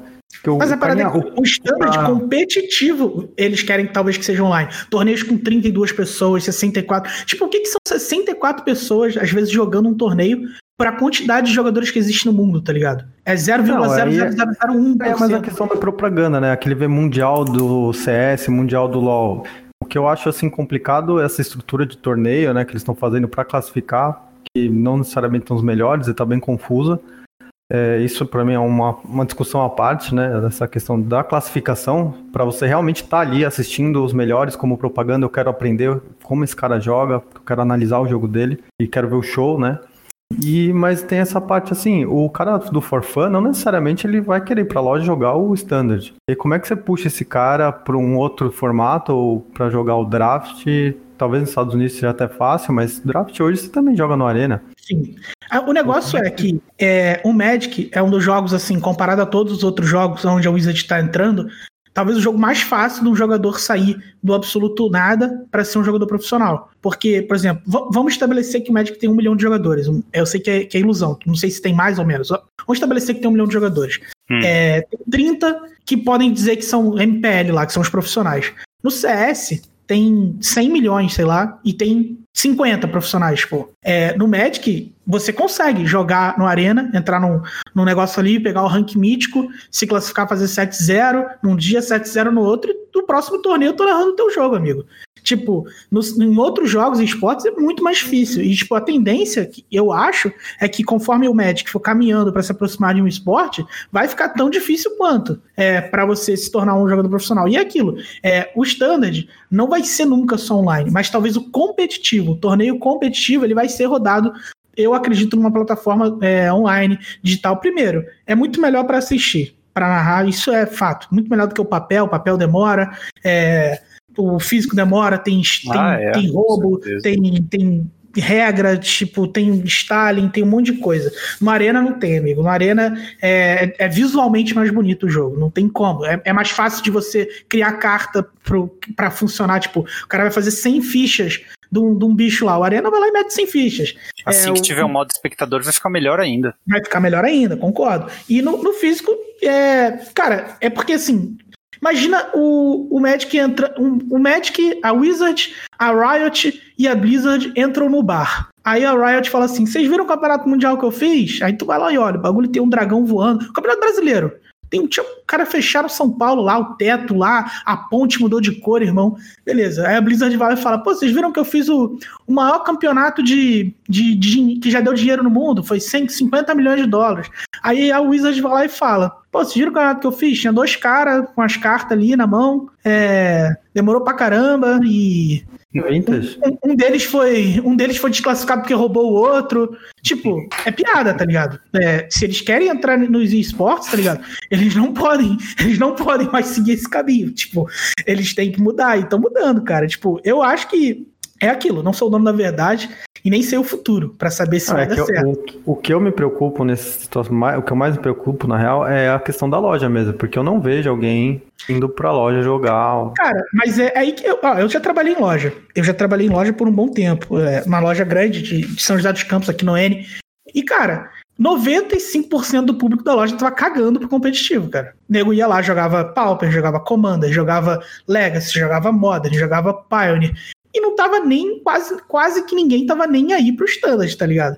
E, tipo, não, então esse é o ponto. Como é que se você não tem um competitivo standard, da onde vem esse as cartas para você passar pro cara que tá jogando outro formato. É, eu tenho uma opinião sobre isso que não é necessariamente uma resposta é, que é boa pro Magic, tá? A Wizards vem progressivamente colocando propositalmente cartas para afetar outros formatos dentro dos draft boosters. Vem tá? colocando mesmo. É, propositalmente para invadir o Commander, o Legacy, para corrigir o Modern, e isso não é bom porque é, esses outros formatos eles têm uma pool gigantesca. Então as cartas, obviamente, elas têm que ser muito fortes, muito mais fortes do que a média das cartas do Standard. Né? O Onaf, para mim, é um exemplo disso. O Onaf é feito para jogar Commander. Não é uma carta de Standard. É uma carta lendária que vai, vai progressivamente crescendo o número de cores que ele está abrangendo. Você vê ali umas palavrinhas que são bem clássicas de Commander, até as cores em que ele está. Enfim, e é, isso é um problema, né? Porque se ela tá colocando cartas de Commander ou de Legacy para ou até de Pauper, cara, para apelar para esse público dentro do Standard, ela ao mesmo tempo corrige o problema de acesso, atrai esse pessoal, só que também ela caga o draft, o limitado em geral, e também caga o Standard, como tem feito. Né? Isso pode ser corrigido se ela agir muito rápido em banimentos do standard, como ela fez agora com o NAF. Tá? O limitado, infelizmente, vai acabar sofrendo. Tá? Mas sim, eu acho que é bem essa dinâmica que a gente vai ver daqui para frente. Mas MP, tipo, o que que, o que que é um standard cagado para você? Um standard onde tem 70% do, do mesmo deck no torneio? Tipo, é, é isso? Tipo, é, Isso- pode falar. Isso é a, a mesma lista com o mesmo deck, e além Hum. disso, po- pode ter um pouco mais de diversidade, mas é, é padrões de jogo que não são bons, tá? É, eu estava falando antes com o Felipe que diferentes decks forçam o jogador profissional a se comportar de maneira diferente, a mostrar para Uhum. nós que estamos vendo o show, né, que ele tem uma habilidade para analisar mãos diferentes, cores diferentes, para antecipar jogadas diferentes. E além disso, esses padrões de jogo, por exemplo, o jogador de standard não é jogador de commander, tá? Esse deck de Onaf que nós vimos, o quatro cores, ele é um deck de commander, cara. Só não tem o companion ali, tá? Mas o cara tá com 15 cartas na mão e mais 8 exiladas, ele tem só é só vantagem de carta, ele tem mana infinita basicamente, né? Isso aí é padrão de jogo de commander. Ele não é um jogador competitivo não de gosto standard. muito de brigar com o padrão de Commander, porque senão alguém vai falar banir o mil. Mas Não, sabe, eu sabe- adoro Commander, mas, mas é porque eu sento na mesa esperando jogar Commander. Quando eu sento na mesa esperando jogar Standard, eu, a última coisa que eu quero ver é um turno de 15 minutos, mano. Pô, A, a gente vai ter um torneio agora, na primeira semana de dezembro. É o Championship, que é o novo Pro Tour, né? Na, na nova proposta deles é como se fosse o novo Pro Tour como a gente conhecia. mais É. uma mudança de nome. Mais uma mudança, então. E esse torneio, ele talvez seja aí o que vai ter o metagame mais aberto, assim, dos últimos tempos. Porque o metagame, nesse momento, ele tá um pouco aberto, sim, tem várias opções, o pessoal tá estudando e tal. E, cara, sabe, sabe quem vai ser favorecido com essa diversidade? Sabe quem vai ser favorecido com essa dúvida, com esses padrões? Cara, vai ser favorecido os caras da MPL, os caras que jogam Magic 12 horas por dia, os caras que treinam. Esses caras vão chegar lá com o melhor deck. Isso é. E talvez o, o, o cara, vamos dizer que, que você se classifique. Você não, você vai chegar lá no torneio, talvez você não chegue com o melhor deck. Mas se aparecer um deck novo e dominar 70% do metagame, você vai ter o melhor deck, porque você vai saber qual é. E é tipo, é, é- e é isso que, que tem acontecido. Tipo assim, a informação hoje em dia é tão rápida, o Arena ele gera tantos jogos, é, os streamers compartilham tanta informação, porque hoje em dia qualquer cara profissional, stream- mano, eu fui ver pela primeira vez os caras é, de verdade, assim, no, no, no, no Mundial, tá ligado? Quando eu fui jogar. Hoje em dia você, você pode acompanhar um jogador que você gosta, você sabe a hora que o maluco acorda, tu sabe a hora que o maluco faz live, tu sabe se ele tem namorada, se, se o maluco tá, tá passando bem da cabeça, porque os caras virou tipo um, um- um Big Brother, tá muito mais próximo, tá ligado? O cara abre live lá, fala da vida dele inteira, joga, tu sabe como o cara joga, tu sabe o estilo dele de muligar, tu sabe o estilo dele de equipar, tu sabe se ele é agressivo no combate, tu, tu sabe tudo, irmão. E eu fui ver pela primeira vez um jogador desse assim, é, mais próximo, quando eu, fui, quando eu fui lá, tá ligado? Quando eu encontrei um na minha frente. Você tinha que trombar com o cara e com- trocar ideia com ele. saber, né? Exatamente. É, É, quando eu, eu conheci os caras, troquei ideia, no Mundial que eu joguei, eu tava jogando pro primeiro Mundial, o Red Duke tava jogando o primeiro Mundial dele. A gente jogou um contra o outro, a gente conversou, a gente até ficou amigo na época, ele jogava Magic Online também, trocamos ideia, mas tipo assim, hoje em dia não. E tipo assim, se tiver um- um formato, é, como a galera pede, ah, com diversidade, com não sei o quê, cara, só vai favorecer só os caras que, que treinam o dia inteiro, cara. Isso aí. E, tipo assim, eu acho que a Wizard não quer mais isso. Ela não quer que o, o profissional tenha esse gap tão grande é, na frente de todo mundo, porque eles querem que todo mundo saiba quais são os melhores decks, eles querem que tenha 50% de um deck no torneio. É, ah, o padrão de jogo é de Commander. Cara, eu não sei, talvez o padrão de jogo seja esse que eles querem agora pro Standard, já que o Commander é uma das coisas que mais dá dinheiro para eles, talvez a que mais dê dinheiro, Talvez é isso que eles querem pro standard. É, na, na visão deles, isso aí não tá errado. Eles estão testando as águas, né? Exatamente. As cobaias. O problema é que, Juliano, não fica chato jogar o Arena quando um sete em cada dez decks que você encontra são os mesmos? Ah, os então, mesmos que o seu? Eu jogo standard, eu joguei. Hoje em dia eu não jogo mais. Mas eu joguei competitivo aí, sério mesmo, assim, por uns oito anos, assim, tipo, de me dedicar, de acordar, começar a jogar e só parar de jogar quando dormir. E a única coisa que eu te falo é que match competitivo é chato pra caramba, mano. É chato, mano. Match competitivo é chato. Não é divertido, não é legal. Você joga porque você quer competir, por, ou porque é seu trabalho, ou alguém tá te pagando por isso, ou você quer ganhar um, um, alguma coisa, quer ter um objetivo. Meu objetivo era quando eu comecei a jogar, eu queria jogar o Nacional, depois eu queria jogar o Mundial, depois eu queria jogar o Pro Tour, e, e por aí vai. E, e, é por isso que tu joga o Match competitivo, porque o Match competitivo é chato. É, se você quer se divertir, é, você joga Commander, você joga Modern com teus amigos, você joga Pioneer, você joga Pauper. É, não tem nada mais divertido no Magic para mim do que Commander. Commander é o negócio mais divertido que tem no Magic. Você é, juntar é um grupo de amigos próximos a você, é, reunir numa sexta-feira à noite, comer uma pizza, trocar ideia, tomar uma cerveja, assistir um negócio na TV também enquanto você joga um Commander, amigo. Nada supera isso. Completamente imprevisível, todo mundo conversa com todo mundo. Às vezes social. o cara coloca uma, uma cartinha surpresa ali, a galera dá risada e tal, ele ganha, faz um mesão. Irmão, isso é diversão no Magic. Diversão boa. Tipo assim, barra qualquer outro jogo de board game que você botar aí pra comparar, para mim, nenhum chega nem perto, amigo. Videogame, qualquer. Nada chega nem perto. para mim, isso aí supera qualquer coisa. E match competitivo é chato, irmão. É chato. E a, e a Wizard sabe que é chato, eu acho. E, e, isso é difícil, porque eles querem ter um show, tá ligado? Eles querem ter um pois é. negócio. Então é, é, é um. Cara, é uma barreira difícil de quebrar. Tipo assim, eu respeito pra caramba os caras que trabalham lá. Eu tenho, assim, as minhas opiniões sobre algumas pessoas, do design principalmente. É, que poderiam ter mudado uma cartinha ou outra, mas é tipo assim, é só. Eu sou só mais um cara que ama o jogo e, isso, e assim como toda a comunidade gosta de reclamar, tá ligado? Mas os caras fazem um trabalho surreal, mano. Tipo, o jogo tem 30 anos, os caras têm muitos desafios, porque o público de Magic, eu como já trabalhei em loja, é chato pra caramba, mano. É chato. É Exigente, chato. tá ligado?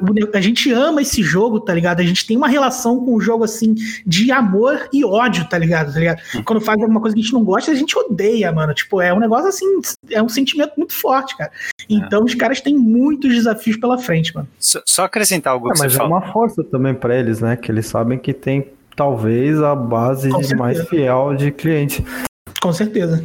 Só, só acrescentar algo que você falou, Juliano. Para mim, a diversão também é, é, numa época antes de informação aberta, né, onde é, eu montava um deck standard ou extended e eu ia para um torneio, eu a cada partida ia descobrindo o que, que o oponente estava tentando fazer e adaptando o meu jogo àquilo que ele estava tentando fazer. Né? Essa descoberta, essa evolução e a vitória que eu, veio depois não, era divertido pra cacete, cara. Mas aí é, eu volto, eu volto naquele lance da mentalidade. Eu tenho essa mesma mentalidade que você. Mas a molecada de hoje não tem, cara. Eles não gostam de sentar na mesa e sentir que o cara, por saber um pouquinho mais, foi melhor do que você. Eles gostam de estar de igual para igual, é, de todo mundo saber a mesma coisa. É aquilo, o cara quer o cara que joga LoL, ele quer jogar com o mesmo campeão que tá jogando o BRTT, o mesmo campeão que tá jogando Faker, quer fazer o mesmo item, tá ligado? Ele não gosta. E sabe o que acontece? Como que se hoje, a, a pessoa que tem a personalidade de hoje, assim, entra num torneio com o deck que ele montou e chega lá, vê todo mundo com, ganhando dele, com deck, o cara jogar, amigo. O cara fala, pô, esse jogo aí tá maluco, tem, tem outros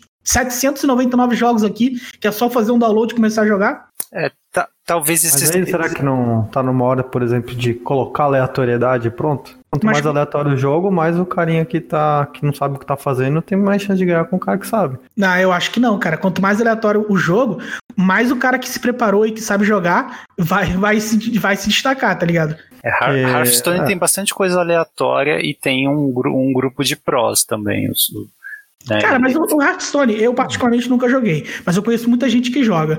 E, tipo assim, alguns dos jogadores que eu, que eu vi se destacando são, são caras que jogavam Magic e que eu particularmente conhecia que eram bem fracos no Magic, tá ligado? Tipo, eu, eu não acho que, que o Hearthstone seja um, um jogo que tem um, uma skill intensa, envolvida, assim como, como o Magic. Tipo, respeito o jogo, principalmente pelo, pelo, pela, pelo que ele fez no mercado, né? Tipo assim, eu acho que se a gente vive essa revolução dentro do Magic que a gente tem hoje muito, é por conta do que o Hearthstone fez.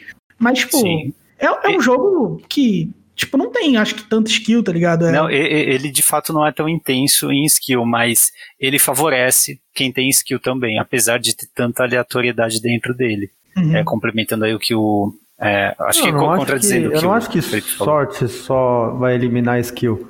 Mas é. Você tira um pouco dessa diferença do cara que tá mais preparado, com certeza vai ter mais chance de ganhar. É, esse, esse sentimento aí, ele, ele acho que afeta, assim, eu nunca tive nessa posição, é sempre intimida sempre um pouco jogar contra alguém que você sabe que tem resultado e tal. É, o Felipe você tava com, com, a gente, né, quando a gente jogou contra o PV, o, o Edel, uhum. também, tipo, a, sabe, quem nunca fez isso, a mão treme um pouquinho, você fica pensando, repensando jogada e tal. Muito porque você sabe que os caras jogam mais, né? Mas na, na mesa ali vocês têm a mesma chance se vocês estão, se ninguém tá com carta faltando, se estão dominando a estratégia, né? Mas sim, é, no, no mundo em que é, a informação é aberta e o jogo é feito para essa geração, eu entendo que a gente tem que dizer adeus a esse sentimento, Juliano, de, de descoberta, de é, é. descobrir a matchup. Mas ele é muito bom. Ele, ele para mim foi o que me fidelizou, tá ligado? Mas aí é. que tá, MP. O cara chega lá na empresa, numa reunião de diretores lá, e vira assim: pô, dia tal a gente vai comemorar 30 anos de jogo. A nossa base de jogadores hoje tem 35 anos. Mano, como é que faz para esse jogo durar mais 30 anos? Você espera estar jogando médico com 65 anos? Tipo assim. É, tem, tem que renovar, né? Tem que renovar, cara. E, tipo assim, para renovar, não adianta eles plantarem a semente no, no, no público hoje, a me, pegar a me, Ah, não, a gente tem aquelas sementes lá, daquilo que a gente fez há 30 anos atrás, vamos fazer de novo que vai funcionar. Não vai funcionar, amigo. Não vai. Tá eu, eu acho assim, você tem os outros formatos, você consegue ter essa descoberta, por exemplo, jogando um Modern. Consegue. Um, um metagame muito mais diverso. Consegue. Sim, então, sim. Você tem lá seus 30% em três decks que o cara sabe que é bom, mas ele vai pegar um deck aleatório e que não vai ter a mínima ideia do que tá acontecendo. Sim, eu, eu acho também, cara. Tipo, eu acho assim, o Magic hoje tem vários tipos de você jogar, tá ligado? Tem, tem muitos formatos, tem muito. E cada formato tem um, um pouco do seu estilo assim próprio, né? E, e, tem o standard, que é o que assim que é o maior alvo das reclamações do, do grande público.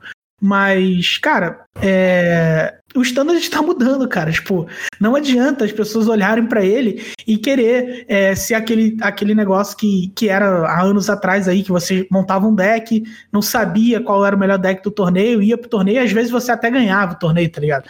É, não, isso eu acho que não vai existir mais, cara. Isso, é, para mim, com todas as ações da Wizards aí, fica bem claro que eles querem um negócio diferente e, e que até diria que eles estão conseguindo, tá ligado?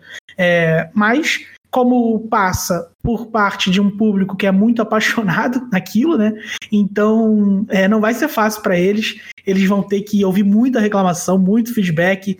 É, as pessoas que mais vão reclamar são os jogadores profissionais, os caras da MPL, talvez ali, ou os que os estão querendo entrar, sabe? Porque esses caras, eles se sentem é, prejudicados, e se eu fosse parte deles, eu iria me sentir também, porque, pô, eu sou o, o jogador profissional, eu treino pra caramba, eu treino 12 horas por dia de Magic, tem meus amigos profissionais, chego no torneio todo mundo tá com deck igual o meu, tá ligado? Tipo, esses caras vão reclamar, e, e, e o grande problema desses caras reclamarem é que eles são formadores de opinião, porque eles reclamam e aí o público vem reclamando atrás, tá ligado? Sim, sim. Bom, uma outra coisa que afeta eles diretamente também é que a Wizards tem reduzido o apoio financeiro também, né? Ela, não, está pagando tanto para os torneios também, sim, principalmente esses últimos dois anos, isso tem machucado. É, fizeram corte, sim, tem. E tem o fato deles convidarem pessoas é, de fora, às vezes que não tem resultado para ah, é. acrescentar, e isso incomoda eles também. É tipo, muita, muitos deles não, não se pronunciam, porque existe até multa lá, se, dependendo da maneira que você se pronunciar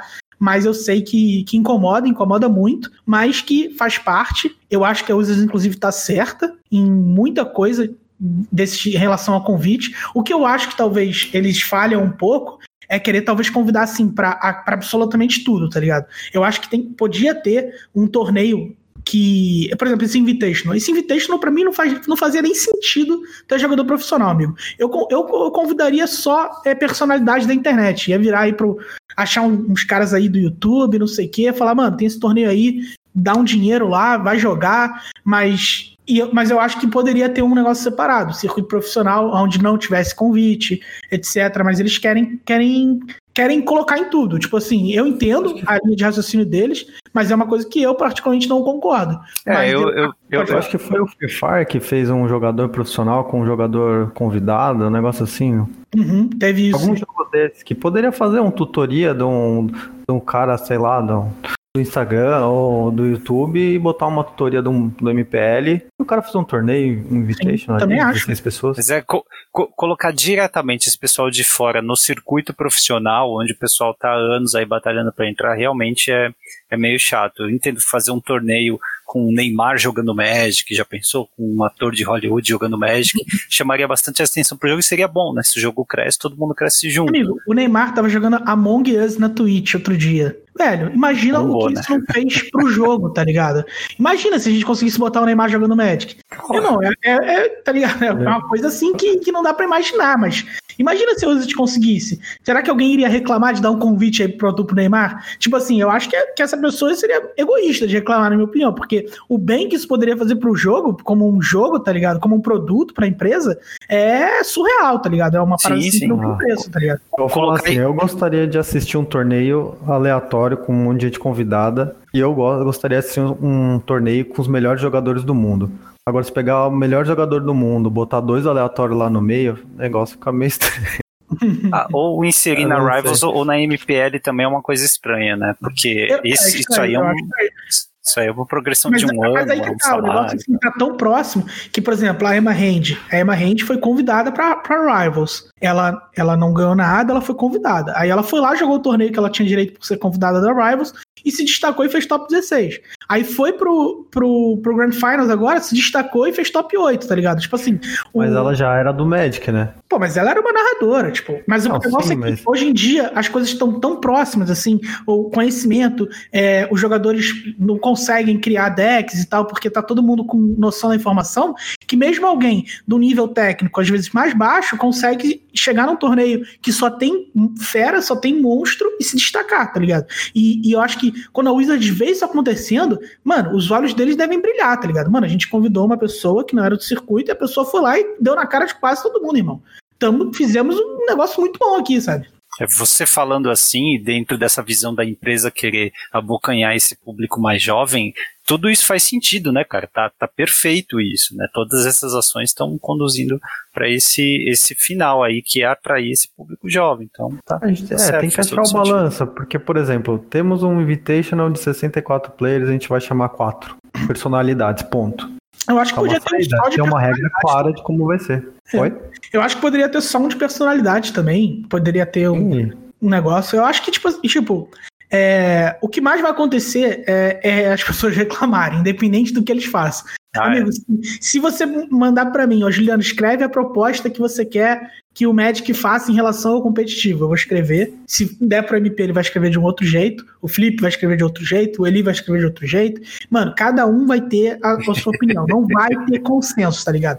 E aí tem lá a empresa multibilionária, 30 anos do jogo, com um monte de acionista, com uma, uma, uma mesa de diretores, etc., tendo que resolver essas paradas. Mano, eles foram atrás tipo assim, na medida do possível de profissionais qualificados. Eles pegaram é, profissionais dessas outras empresas, onde o negócio deu certo. Então, tipo, eu. Quem sou eu pra falar que o cara que era diretor da, da Blizzard ou da Riot, que foi contratado pela Wizard, que esse cara não é competente, tá ligado? Que esse cara não sabe fazer o trabalho dele. Provavelmente, se eu trocar uma ideia com esse cara e argumentar as coisas que eu não gosto, ele vai, se ele tiver, tipo, é, se ele tiver disposto, né, ele vai responder e vai me convencer de que ele tá certo, tá ligado? Tipo, porque o cara deve saber muito, sabe? É que Então- a, a- reclamação advém porque a empresa não tá fazendo aquilo que é bom pra você, às vezes. Ela faz Exatamente. aquilo que é bom pra ela, pra conseguir o público dela. Exatamente. Eu acho, eu acho que um pouco da reclamação tem que ela tá mudando muito as coisas e mudando a regra do jogo no meio do caminho. E, e assim, a gente tem um torneio num, num ano de um jeito, daqui a seis meses muda, aí no outro ano já é de outro jeito. E aí começa a ficar uma bagunça, ninguém sabe o que tá acontecendo. Felipe, Eles, eles, eles se mexeram.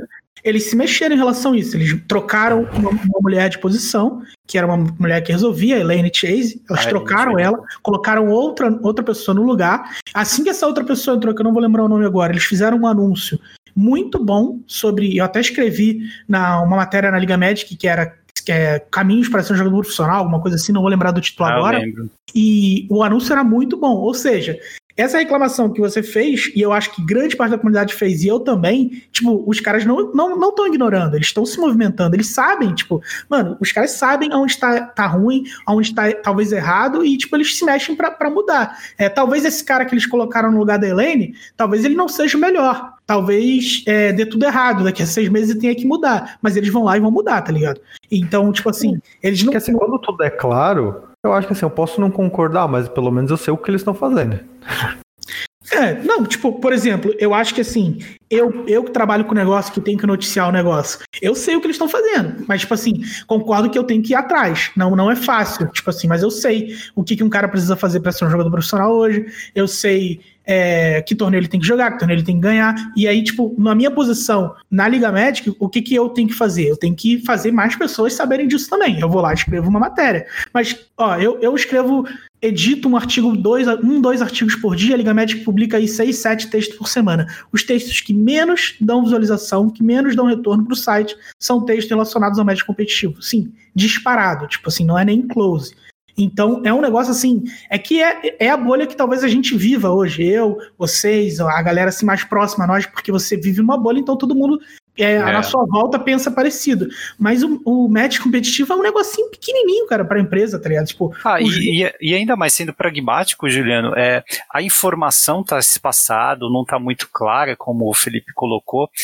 Isso aí não importa muito para os resultados. O que importa para o resultado é promover muito bem o torneio em si, que é o produto final. Se conseguirem chamar o Neymar, é, ou se fizerem uma transmissão boa, se todo mundo souber onde ir, como assistir essa transmissão, esse torneio grande, como baixar o Arena, eu acho que o trabalho deles está feito, porque o resto, a, a nossa parte, a gente quer saber como se tornar um profissional, como chegar lá, isso é, a gente acaba descobrindo é, de uma maneira ou de outra, se você realmente está investido. O negócio é que isso tudo, essa, é, o Magic tá atrasado, né, comparado aos outros jogos, é, nesse mundo de esportes. E essa transição vai demorar. Mano, você pega um time hoje brasileiro de League of Legends, que é patrocinado pela BMW e pela Coca-Cola. Se Uau. você quiser um time hoje, de, o melhor time do mundo de Magic, o melhor jogador do mundo do Magic, talvez não consiga, com todo respeito, ser patrocinado pelo Guaraná Jesus, que é muito bom, mas não patrocinaria o melhor jogador de Magic, talvez. Não patrocinaria Ah, o- PV, tá ligado? O, o PV, antes de entrar nessa equipe, ele soltou no Twitter, ó, tô procurando equipe. Exatamente. É. Hoje, e você vê no é, Vivo patrocinando, é, times grandes de futebol patrocinando, Audi, Coca-Cola.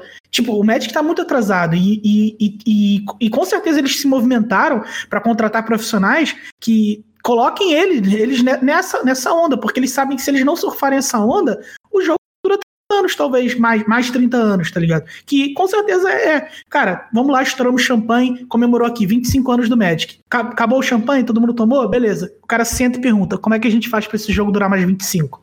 E é, É, isso. con- con- conversar contigo tá me fazendo ah, reparar que é, já que o jogo está mudando, ele não é mais feito né, para a nossa geração, a gente tem que se colocar na posição dessa geração nova para poder apreciar de uma outra maneira. Né? Ele não é feito mais para nos agradar, para nos fidelizar, ou para até nos manter fidelizados. Mas Eles vão fazer o dentro mínimo dele possível. ainda existe coisas que a gente gosta, que a gente vai se divertir, sabe? É por isso Jogando que um estamos Commander, aqui. Jogando, por isso que jogamos no Commander, jogando no Pauper, jogando no Modern, jogando no Pioneer. E se a chama competitiva ainda acende, ainda queima no seu coração, você tem que entrar dentro do que tá agora, tá ligado? Você tem que ir lá e, e fazer o caminho que eles estão estipulando. E sempre foi assim, cara. Quando, quando, eu, quando eu entrei nessa 10 anos atrás, é, no negócio, pra jogar competitivamente, eu tinha que jogar um PTQ, às vezes em, no Sul, tinha que jogar um PTQ em São Paulo, quebrava no Rio, é, tinha que jogar um regional em Divinópolis, que eu já fui jogar, no Espírito Santo, tá ligado?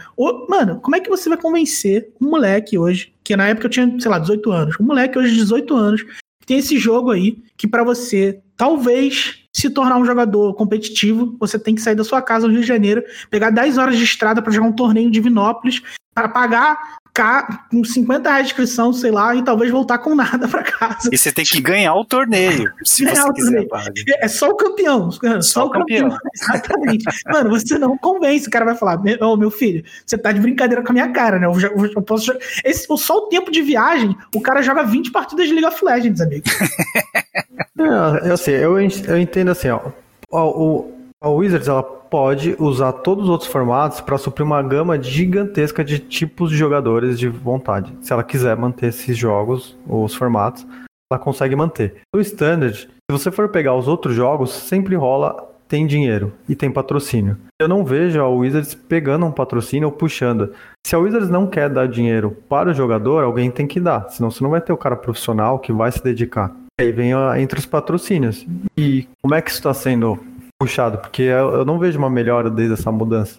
Cara, isso é uma preocupação deles, eu sei porque quando começou a MPL, é, teve reunião com os jogadores e eles falaram, cara, a gente quer que vocês sejam patrocinados pela, pela Coca-Cola, pelo não sei o quê. E, pra, e, e, como é que eles fizeram isso? Eles pagaram muito dinheiro para esses jogadores streamarem, pagaram muito dinheiro. Só que o jogador profissional de Magic, o jogador bom de Magic, não necessariamente é um bom streamer. É uma coisa Sim. não tem nada a ver com a outra, tá ligado? Tipo, hoje o melhor streamer, o maior streamer é o Crocs, que não, que não joga competitivo, que até tenta, né? Mas é, tipo, não, não é um bom jogador. É, mas... Ô, Juliano, é, é assim, de, desculpa te interromper, mas além de colocar isso na, na, conta dos jogadores, eu também diria que o Magic em si não é um jogo de espetáculo tão como é um League of Legends ou um CS. Não tem a questão da destreza, né? Então você não consegue encantar as pessoas da mesma forma. Isso também pesa demais, eu acho, para essa geração pesa, nova. Pesa sim, mas é por isso que cada vez o jogo vai mudando, porque talvez eles querem encontrar é, esse caminho, tá ligado? E talvez não conseguiram ainda, mas estão buscando. E, tipo, cara, se você pega um bom streamer, se você pega um, um cara engraçado, um cara é, você faz. Mano, se você bota lá o Gaules pra jogar Magic, amigo, ele vai segurar 100 mil pessoas na live dele, tá ligado? Hum. Porque o cara é bom, amigo. Tipo, e, e se o Gaules jogasse Magic, o Magic teria um patrocínio da Coca-Cola, talvez, tá ligado? Ah, tá. Porque a galera ia ver ele jogando lá. Mas e aí, como é que você faz para colocar pessoas que são qualificadas em produzir conteúdo nesse sentido, jogando um jogo é, que não tem números tão grandes, né? Com a concorrência tão alta. O cara começa ali a jogar o Valorant, que é o novo jogo da moda aí da Riot. Pô, o cara joga ali Valorant, rapidinho ele dá uma hypada, cresce já tá com 200, 300 pessoas. Meu irmão, pra você ter 200, 300 pessoas te assistindo jogando Magic é dureza, amigo. É muito difícil. Tem que ser um campeão mundial, tá ligado? É complicado. Tipo, então eles tentaram esse lance de, de pagar para os caras streamaram. Não deu certo, porque os caras não eram bons streamers. E, tipo assim, é, eu podia ter avisado isso pra eles, mas não me perguntaram, tudo bem. Gastaram o maior dinheirão e, e, provavelmente vão tentar outra coisa agora. E eles pode ter certeza que essa é uma preocupação que está no radar da empresa uhum. e eles vão se movimentar para de alguma maneira criar sim, porque como o Felipe falou e colocou muito bem, é, se eles querem parar de dar dinheiro ou pagar menos dinheiro, tem que ter patrocínio e esse patrocínio tem que vir de algum lugar mesmo. E é, eu tenho certeza que essa é uma preocupação da empresa, mano. É, para você ver como é difícil se colocar no lugar dessa, dessa geração, né? Eu fico, quando você falou sobre alguém que fa, faz mais um espetáculo, né? Que é alguém que segura muita gente, eu pensei é, não numa pessoa mais em, em, formatos de stream, decks, por exemplo, Saffron Olive, quando ele faz os decks groselhas dele para jogar no Modern e Combat, né? Isso me atrai, mas porque eu estou interessado naquela peculiaridade do jogo, né? Mas eu imagino que grande parte dessa geração nova, ela estaria muito mais interessada em mirror matches infinita de Onaf Adventure, só que com um cara como, sei lá, Mr. de Respect ou outros sim, que tá seguram. Sim. O problema do Magic não é segurar o cara que conhece Magic na live, é o cara que tá passando sem querer, encontrou um cara jogando Magic e fica ah, Aí tem que colocar imagina, um cara todo um palhaço, sabe? Imagina, um chapéu, gritando, um cara, vibrando e tal. Imagina um cara que nunca jogou Magic na vida vida ou jogou pouco Magic na vida, é, o cara quer assistir uma Twitch de Magic. Aí a pessoa fala assim pra ele: pô, o Rei de Duke, um dos grandes jogadores que a gente tem de Magic, ele tá streamando. Assiste a stream dele lá. Amigo, o Rei de Duke não fala três palavras em meia hora, tá ligado? Aí não dá. Ele fica calado jogando lá o jogo dele. Tecnicamente é perfeito. dá vontade de pegar um caderno, tá ligado? Ficar anotando. Caraca, ele jogou dessa maneira aqui, jogou assim, o cara é bom mesmo. Pô, ele faz isso aqui, beleza. Mas, mano, o cara vai fechar aquela porra em dois minutos, tá ligado? E vai é. abrir outra, outra coisa, mano. Tipo, a informação já é muito rápida, amigo. É, você tem, às vezes, 30 segundos, um minuto, pro cara decidir se vai fechar a live ou se vai continuar, tá ligado? tem um monte de outra coisa acontecendo, e tem, às vezes, um cara melhor. Então, é, o Magic precisa crescer esses números se o Magic quiser realmente almejar patrocínios de empresas gigantescas, tá ligado? Assim, e, tipo, fazendo, uma, fazendo uma prova real, né? Parece que a Wizard sabia disso e tava e, e criou cenários para essas coisas acontecerem. Pense em Ixalan, apesar de tecnicamente não ser um, um, um bloco forte, né? Não, não fazer a nossa, a nossa festa, mas, pô, pensa em streamer, fala, nossa, eu posso pilotar um dinossauro, pera aí, vou fazer um deck de dinossauro. Não, aqui eu sou um pirata e tal, olha E agora eles estão tentando Pô. com a Pari, com o negócio de RPG e tal. Isso. E... públicos, assim, é, mais familiares as coisas, né? Mas ainda vai assim, ter Vikings, vai ter ou, ou seja, ou, ou, seja, não, não, não é pra exato, exato, vai ter o Harry Potter, vai ter é, a, a, mitologia nórdica. Essas coisas não são pra gente, né? Não, Estão para dar oportunidade de ter um novo big streamer que Mas não a é gente, necessariamente. Mas o jogo, vai, vai jogar e vai gostar do mesmo jeito, tá ligado? Sim, é, é. E essa é a não, pode ter os dois. Eles podem fazer um set maravilhoso com uma temática super chamativa, não nada impede.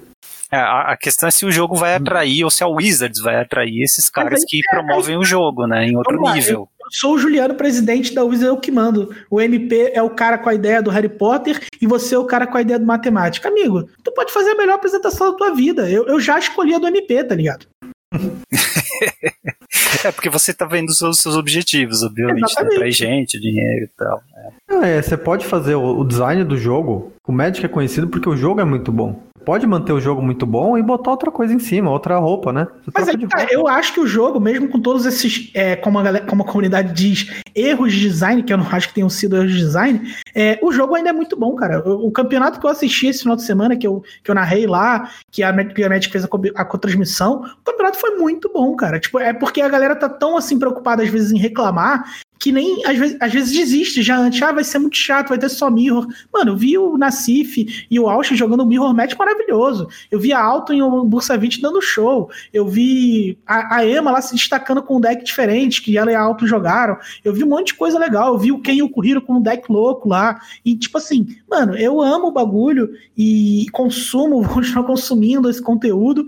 E, tipo, uma parada que eu vejo muito é as pessoas, assim, é, se, se guiarem e desistirem, às vezes, da coisa sem nem, sem nem olhar, tá ligado? É, os campeonatos Magic, apesar dos formatos terem sido dominados aí por 60% de um deck, 70% de outro deck, eu não lembro de um campeonato, assim, mentira, eu lembrei de um, mas é, todos os campeonatos que eu vi foram muito bons. O único que eu lembrei que foi bem ruim foi aquele primeiro que eles fizeram lá do Teferi. Aquele foi muito ruim. Todos os outros eu achei muito bom. Ô, Juliano, aproveitar. Ah, perdão, vai, vai lá, Felipe. Não, eu acho legal, pô, ver as Mirror Match, os caras jogando muito bom, mas eu não sei se aguentaria dois torneios com esse meta. Mas não tem dois torneios com esse meta, porque já baniu é, então. uma carta e outro, outro já vai ser outro meta. Exatamente, baniram, pelo menos resolve, dessa vez resolveram e bem resolvido. Vai esse novo meta aí, talvez tenha lá 50% de um deck e tal, e aí a galera vai falar, pô, tem que banir, eu vou, vou falar assim, sem nenhuma base, tem que banir crocha, porque teve 50% de hackers no torneio. Talvez eles vão lá e banam. Aí no outro torneio tem outro meta, tá ligado? E, e eles não estão nem aí. Tipo, se eles querem manter um show legal de assistir. E quanto mais as pessoas derem oportunidade para assistir, elas, vão, elas, as pessoas vão perceber que, que, que, tem lá os elementos daquilo que, que atraiu todo mundo pro jogo. Mas tem uma cara diferente, tem uma estratégia de marketing diferente, tem um, um público-alvo diferente, talvez, entende? Ô, Juliano, aproveita que você... está melhorando bastante. Tá, inclusive eu, eu não falei isso na live, eu queria ter falado, que a última foi bem ruim, teve um monte de erro e tal, teve sim, negócio de problema de conexão, mas essa foi impecável. Inclusive, quando acaba a nossa transmissão, no dia seguinte, com calma, eu, eu assisto a deles. E Uau. a deles tá realmente, assim, muito boa. Tipo assim, o nível tá bom dos comentários do, do, do, do jogo, assim. A gente fazendo a transmissão, lembro quando a gente começou lá atrás, era sofrível, cara. Tinha um negócio assim, uhum. é, blocos que tinham 20 minutos de enrolação e blocos com 5 minutos. Tipo, os caras estão já, já parece que encontraram um equilíbrio muito bom. A transmissão tá, tá indo bem, tá ligado? Tipo assim, tá melhorando muito. E a tendência, conforme você vai fazendo, é melhorar. Tipo, eu quando comecei a fazer com transmissão que eu nunca tinha feito na minha vida, nunca tinha narrado um jogo de Magic na minha vida, se eu, se eu assistir um vídeo lá do primeiro torneio, eu tenho até vergonha, tá ligado? É, por quê? O que acontece? Eu fiz durante quase dois anos, eu melhorei. E assim como eles melhoram também, sabe? É, é bom lembrar que eles investiram nisso também. Eles enviaram equipamento para todos os jogadores, né? Sim. Além disso. É, aproveita que você falou então desse torneio, rapidinho, Juliano. É, esse meta não existe mais, né? Agora eles baniram a UNAF, a Clover e Escape to the Wilds no, no Standard. Você acha que as decisões foram corretas e o que esperar desse novo Standard? Eu acho que foram corretas. É, eu teria banido o Uro, o Escape e o Clover juntos e provavelmente só o Ominati agora, ou talvez, quem sabe, nem o Ominati se, se, se já tivesse dado um equilíbrio. Mas eu acho que eles queriam realmente é, dar mais uma chance aí para a carta jogar. É, eu acho que seria um absurdo banir uma carta tão rápido, por mais que talvez houvesse a necessidade, ainda assim, na minha opinião, seria um absurdo.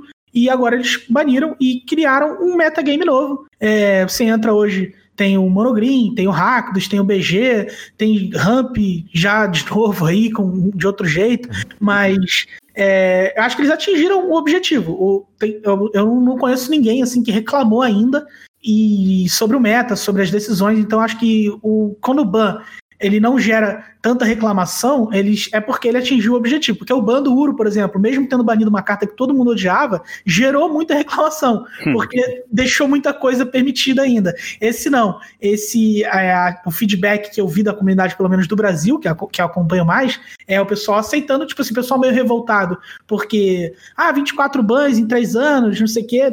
Sim, tem essa revolta, mas se você for ver na prática, cara, não, não teve tantos prejudicados com isso. Tipo assim, como eu expliquei lá no início, nem, nem financeiramente.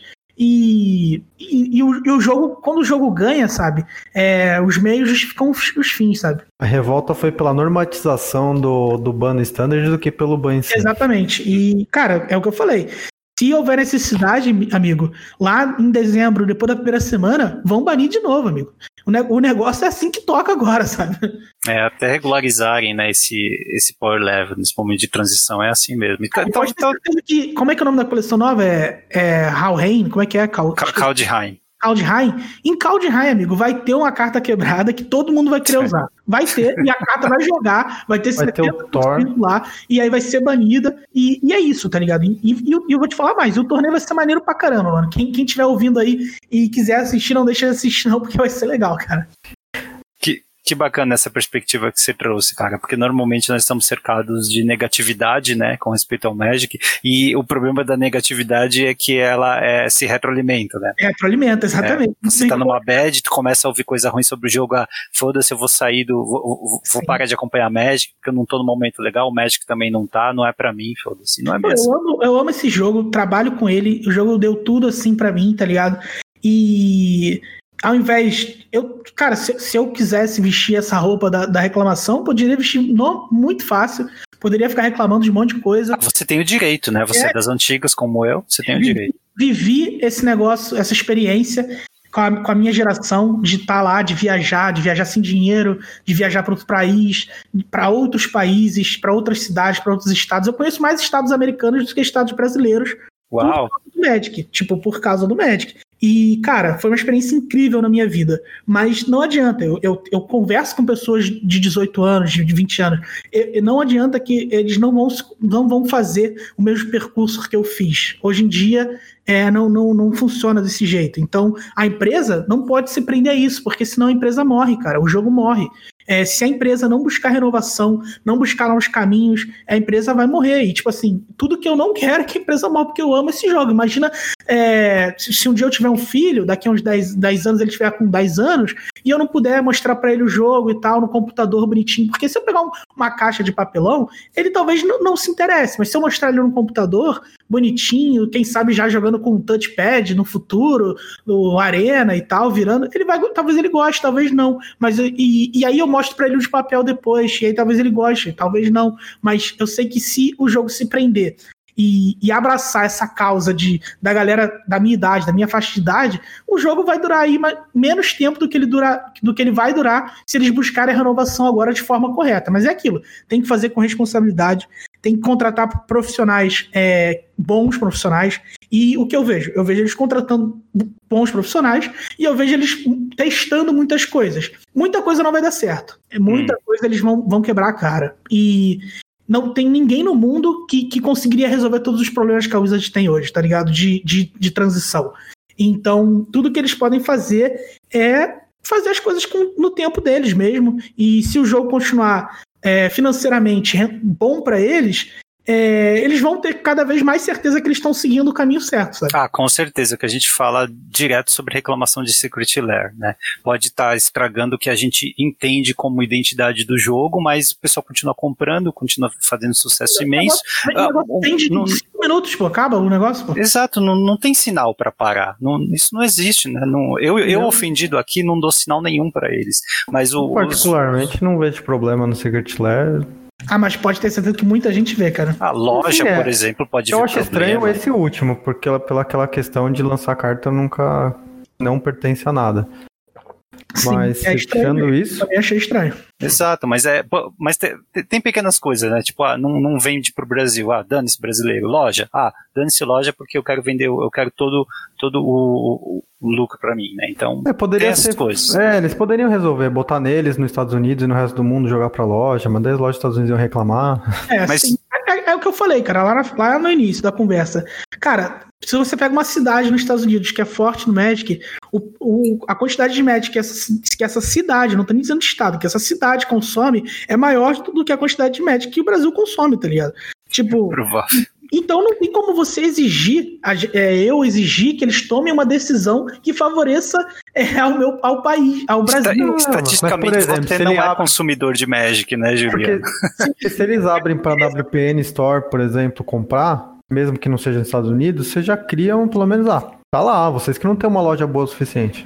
É, mano, os caras criaram aí departamentos da Wizard espalhados pelo mundo. Já achei um grande avanço. Hoje a gente tem uma community manager brasileira, a gente tem um, um, o Gabriel Ferry, a gente tem o Manoá, a gente tem o outro pessoal que trabalha lá, não vou lembrar o nome, mas enfim, isso já foi um grande avanço. A gente tem um escritório é. da Wizard no Brasil, amigo. Mesmo com o Brasil representando uma parcela pequena do mercado deles, eles colocaram um escritório aqui, tá ligado? Ah, o cara pode reclamar, ah, mas esses caras não fazem nada por mim. Você que acha, amigo. Você que acha. Esses caras devem trabalhar muito, tá ligado?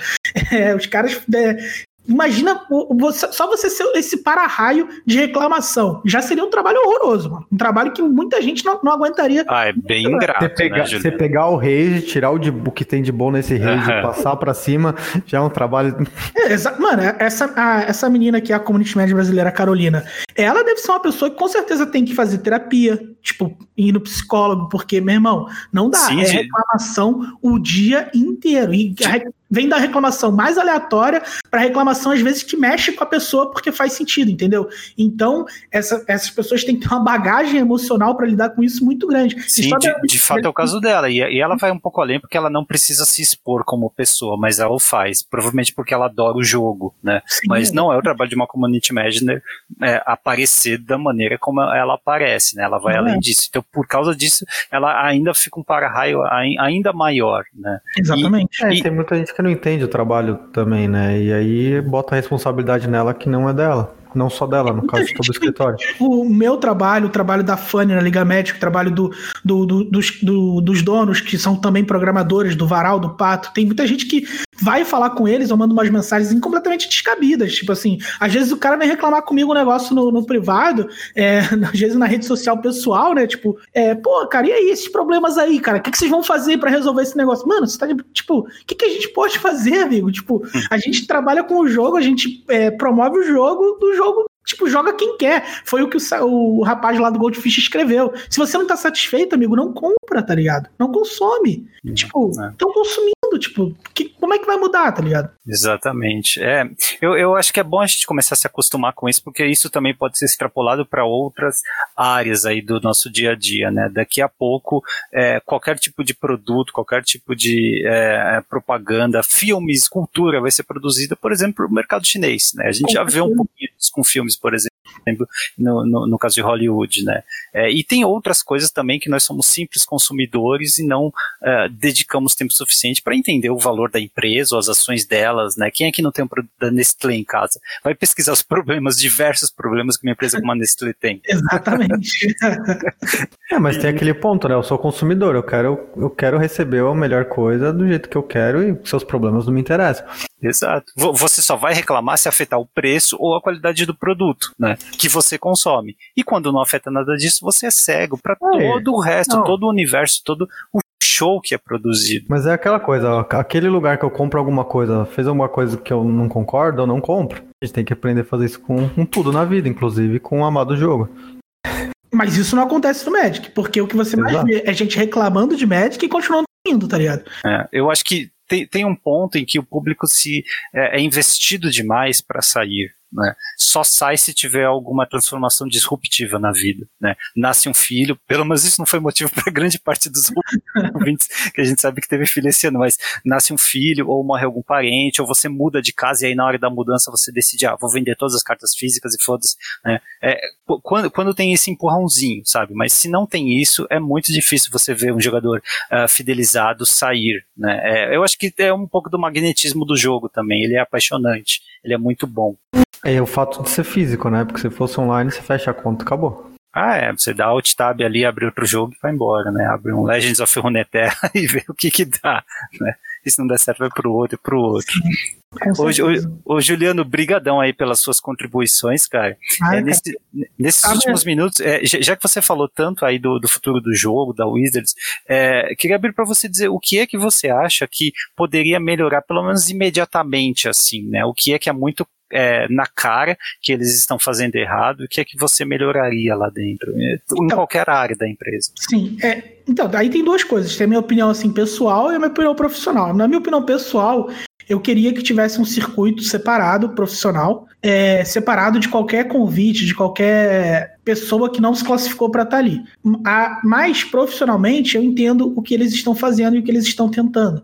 Então, mudança assim para agora no Magic, eu realmente não não vejo assim algo que que eles deveriam mudar de fato. Eu acho que eles estão fazendo as coisas e atingindo os objetivos que eles querem. Porque a gente acabou de vir de um ban aí e que teoricamente funcionou, porque o metagame está variado. A gente vai descobrir isso na primeira semana de dezembro, se vai ter agradado realmente a todos, se a gente vai ter lá um. Eu acredito que não, eu acredito que não, que, que vai ter um metagame que as pessoas vão reclamar, mas eu, particularmente, profissionalmente, estou satisfeito, porque eu vejo um bom show, eu vejo um bom produto, eu vejo as vendas subindo. Então, assim, para mim, profissionalmente, está tá muito bom. Agora, pessoalmente, se eu fosse apenas um consumidor, eu estaria reclamando de Secret Lair, eu estaria reclamando de Jumpstart, eu estaria reclamando do, do Arena, que é muito que não tem uma moeda brasileira. Talvez essa seja a grande mudança que se o Arena tivesse uma conversão para real, assim, eu ficaria mais satisfeito ainda profissionalmente, porque eu acho que mais pessoas jogariam. E mais pessoas jogando, mais pessoas assistem as lives da Liga Magic, mais pessoas leem os artigos, mais pessoas consomem o nosso trabalho. Então, talvez essa seria profissionalmente a mudança que eu gostaria de ver. Mas, ao mesmo tempo, cara, eu vejo que eles estão agindo de acordo com a necessidade deles para o crescimento do jogo, é, visando o futuro, sabe? E acho que eles estão fazendo bem, cara. Eu acho que o, o jogo tem tudo aí para continuar firme e forte. É... Você não acha que em nenhum aspecto eles estão trocando lucros grandes no presente pelo futuro do jogo? Cara, eu acho que. Eu acho que até que sim. Eu acho assim que quando eles lançam coisas no presente, é, talvez eles eles pensam assim: a gente vai lançar esse Secret Lair, a gente vai lançar esse, esse negócio remastered no Arena e não sei o quê. E aí eles têm uma expectativa, às vezes baixa. Pensam assim, cara, isso aqui a gente vai lançar só por lançar. Mas eles um negócio e o negócio é, é, é, acaba, o pessoal não para de jogar é super vendido. E, tipo assim, eles falam, pô, cara, então, teoricamente, o movimento que a gente fez pro futuro também tá dando certo no presente. Então, eles continuam. Anunciaram Kaladesh Remastered. Eu tenho certeza que vai ser outro sucesso, amigo. Uhum. Todo mundo vai jogar, todo mundo vai consumir. Nego vai jogar draft, nego vai comprar gema. Mas vai ter lá uma parte competitiva do jogo que vai reclamar. Vai aparecer um, um fulano de tal reclamando no Twitter. Poxa, a Wizard lançou Kaladesh Remastered, mas eu não consigo ter todas as cartas. A menos se eu gastar 7 milhões de dólares. É, jogar então, histórico tá impossível. Jogar histórico. Vai ter, vai ter uma, essa parcela competitiva, vai reclamar. E vai formar opinião de mais pessoas reclamando. Mas no final do mês, amigo, quando o cara lá da Wizard é, olhar o saldo da conta bancária dele, vai estar tá alto. Eu tenho certeza que é, vai estar tá alto. E, e, só para ficar ah, claro, né, Juliano? histórico era uma coisa que eu gostaria de mudando, assim. O jeito de você conseguir cartas antigas é, eu ainda acho bem complicado. Porque é, o, que... o, objetivo, objetivo é atrair novos jogadores, e para novos jogadores é muito difícil conseguir essas cartas comparando é. com os outros jogos. Tem que jogar dinheiro no sistema, né? É isso que eles cobram. A, a boa notícia é que o jogo é free to play, principalmente standard, né? Você teve o André Manente do Motivo que fez um vídeo aí em, em, com uma conta zerada, ele chegou no, no Mítico em 10 dias, né? Ele dedicando aí cerca de duas horas por dia. Mas é. Não, mas o meu problema é esse, não chegar no Mítico é fácil.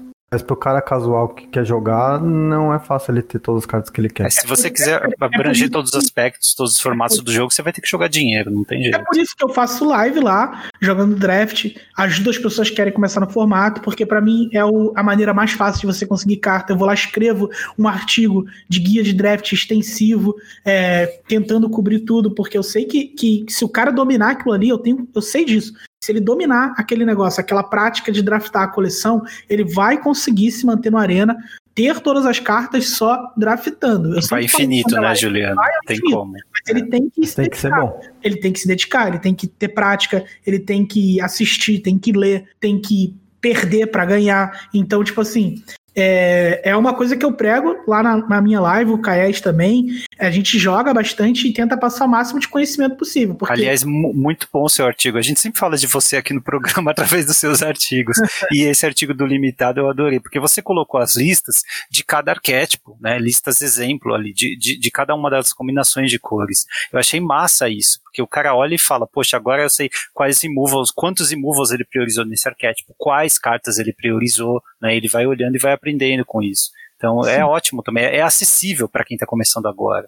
Não, é, é, e é exatamente essa ideia, cara. E eu vejo que a quantidade de gente que vai lá dar o feedback fala, pô, cara, você me ajudou é, pra caramba, valeu aí pelo artigo, agora eu consegui ter a coleção inteira. E isso é muito gratificante, tá legal, ligado? É legal. muito gratificante ter, ter esse retorno da galera. E uma coisa que no Magic também, é, principalmente na Twitch, que precisa mudar, cara, é que eu vejo assim, o André, por exemplo, ele é o maior do Brasil. Mas, cara, é, ele deveria ser mais ainda, tá ligado? Pelo trabalho que ele faz. É, tipo, porque Sim. o cara se dedica para fazer um vídeo no YouTube, é, só a produção do vídeo, de, de mostrar o Mythic em 10 dias lá, já é um, um puta de um trampo, tá ligado? Mais jogar, mais fazer o negócio, colocar a mão na massa e, tipo, é aquilo. O cara entretém todo mundo, o cara faz todo mundo rir. Mas quem é que faz ele rir, tá ligado? Quem é que faz ele rir é o dia 15, quando ele abre a conta do Itaú lá e o dinheiro cai lá, tá ligado? E tem que cair, amigo. A galera tem que, se quiser manter esse pessoal, é que se não quiser ver essas pessoas jogando outros jogos no futuro, é o pessoal vai ter que começar a apoiar financeiramente essa parte do, do público aí, do, dos produtores de conteúdo que estão se esforçando para trazer esse tipo de conteúdo que, é, que insere as pessoas no jogo, facilita o caminho, porque se não tivesse, se não tivesse a, a live dele, a minha live, a do Capa, a, tirando dúvida, esclarecendo qual é o melhor caminho, aí que o cara não ia conseguir jogar de graça o negócio de jeito nenhum, amigo. Você tá certíssimo, cara. Se você abre um vídeo do YouTube, você tá consumindo um conteúdo de alguém, alguém que gastou tempo produzindo, né? Então, se você faz isso regularmente em um canal, né, provavelmente tem alguma forma, nem que seja no Amazon Day, de você colocar o código da pessoa lá, né? Inclusive é hoje.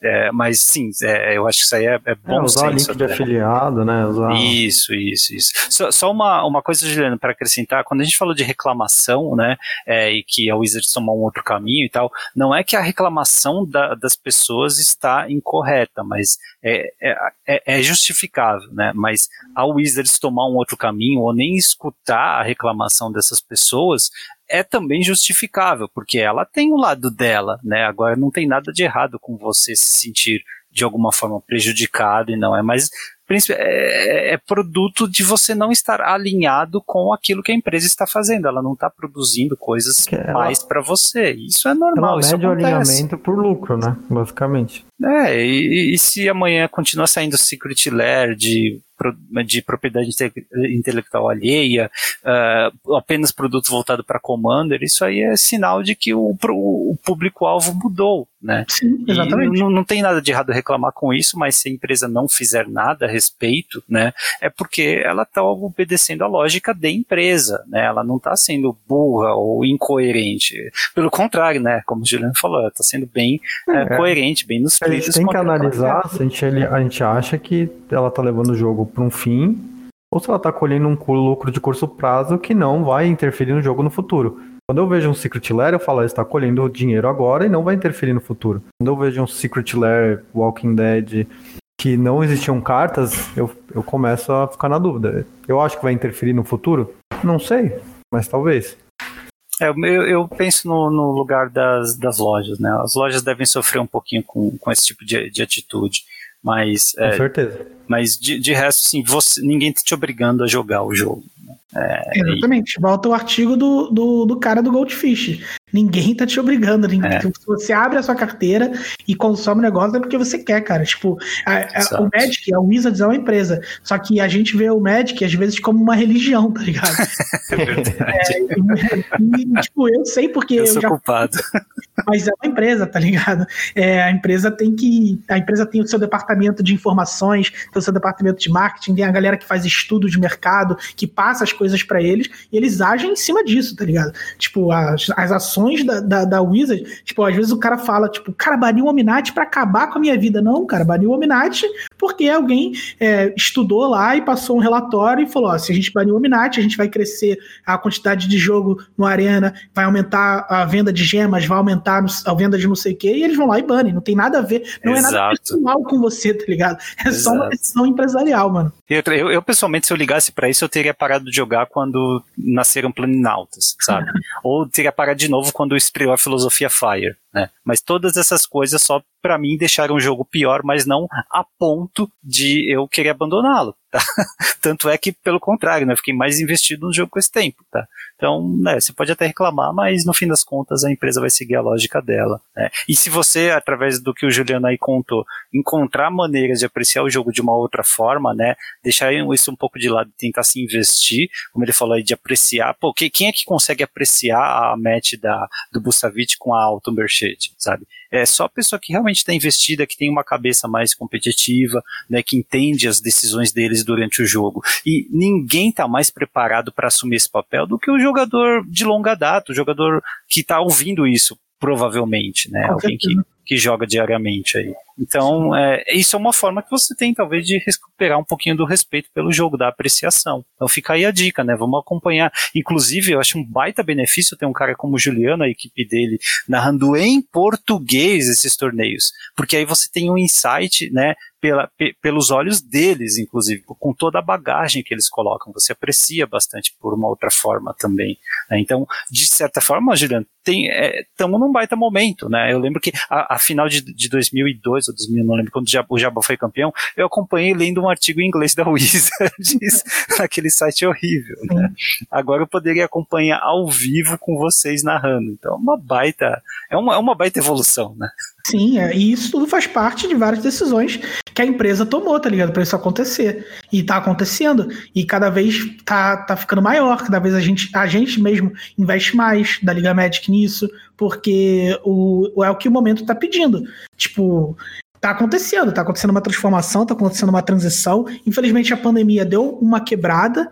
É, a gente tinha investido numa estrutura nova de estúdio lá, etc., e não, não conseguimos é, dar continuidade, vai ser uma coisa que a gente vai retomar mais na frente mas a gente está investindo em, em aparelhos é, comunicativos melhores, em câmeras melhores, é, para realmente dar um show melhor para vocês.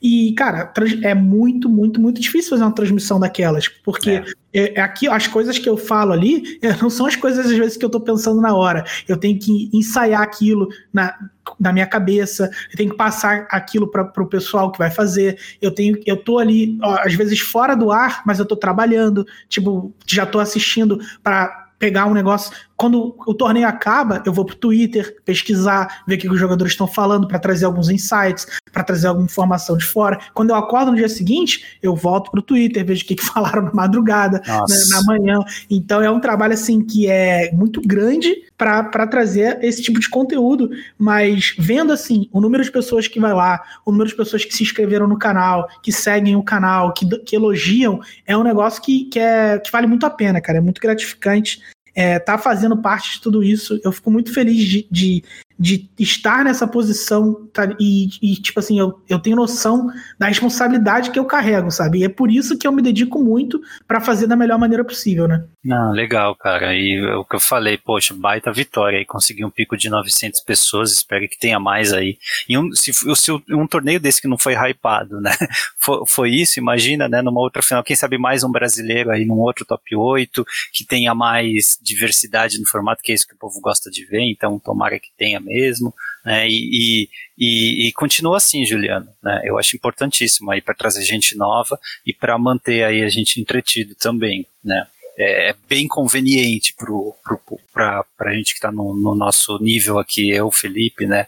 Jogadores que às vezes ficam um tempinho de fora do standard, então precisam dessa tradução aí da, das coisas do que está tá acontecendo, né? Ou simplesmente quer, né, ficar confortável ali assistindo uma narração em português de um torneio de alto nível. Que muitas vezes vai ter um brasileiro também. Então, parabéns. E é, é muito importante expor esse lado aí do trabalho que tem por trás porque às vezes o pessoal realmente não imagina, né? Todo o, o, o estudo que tem para dar aquele, aquele entretenimento na hora, né? Não Acha é... que é só narração, né, Felipe?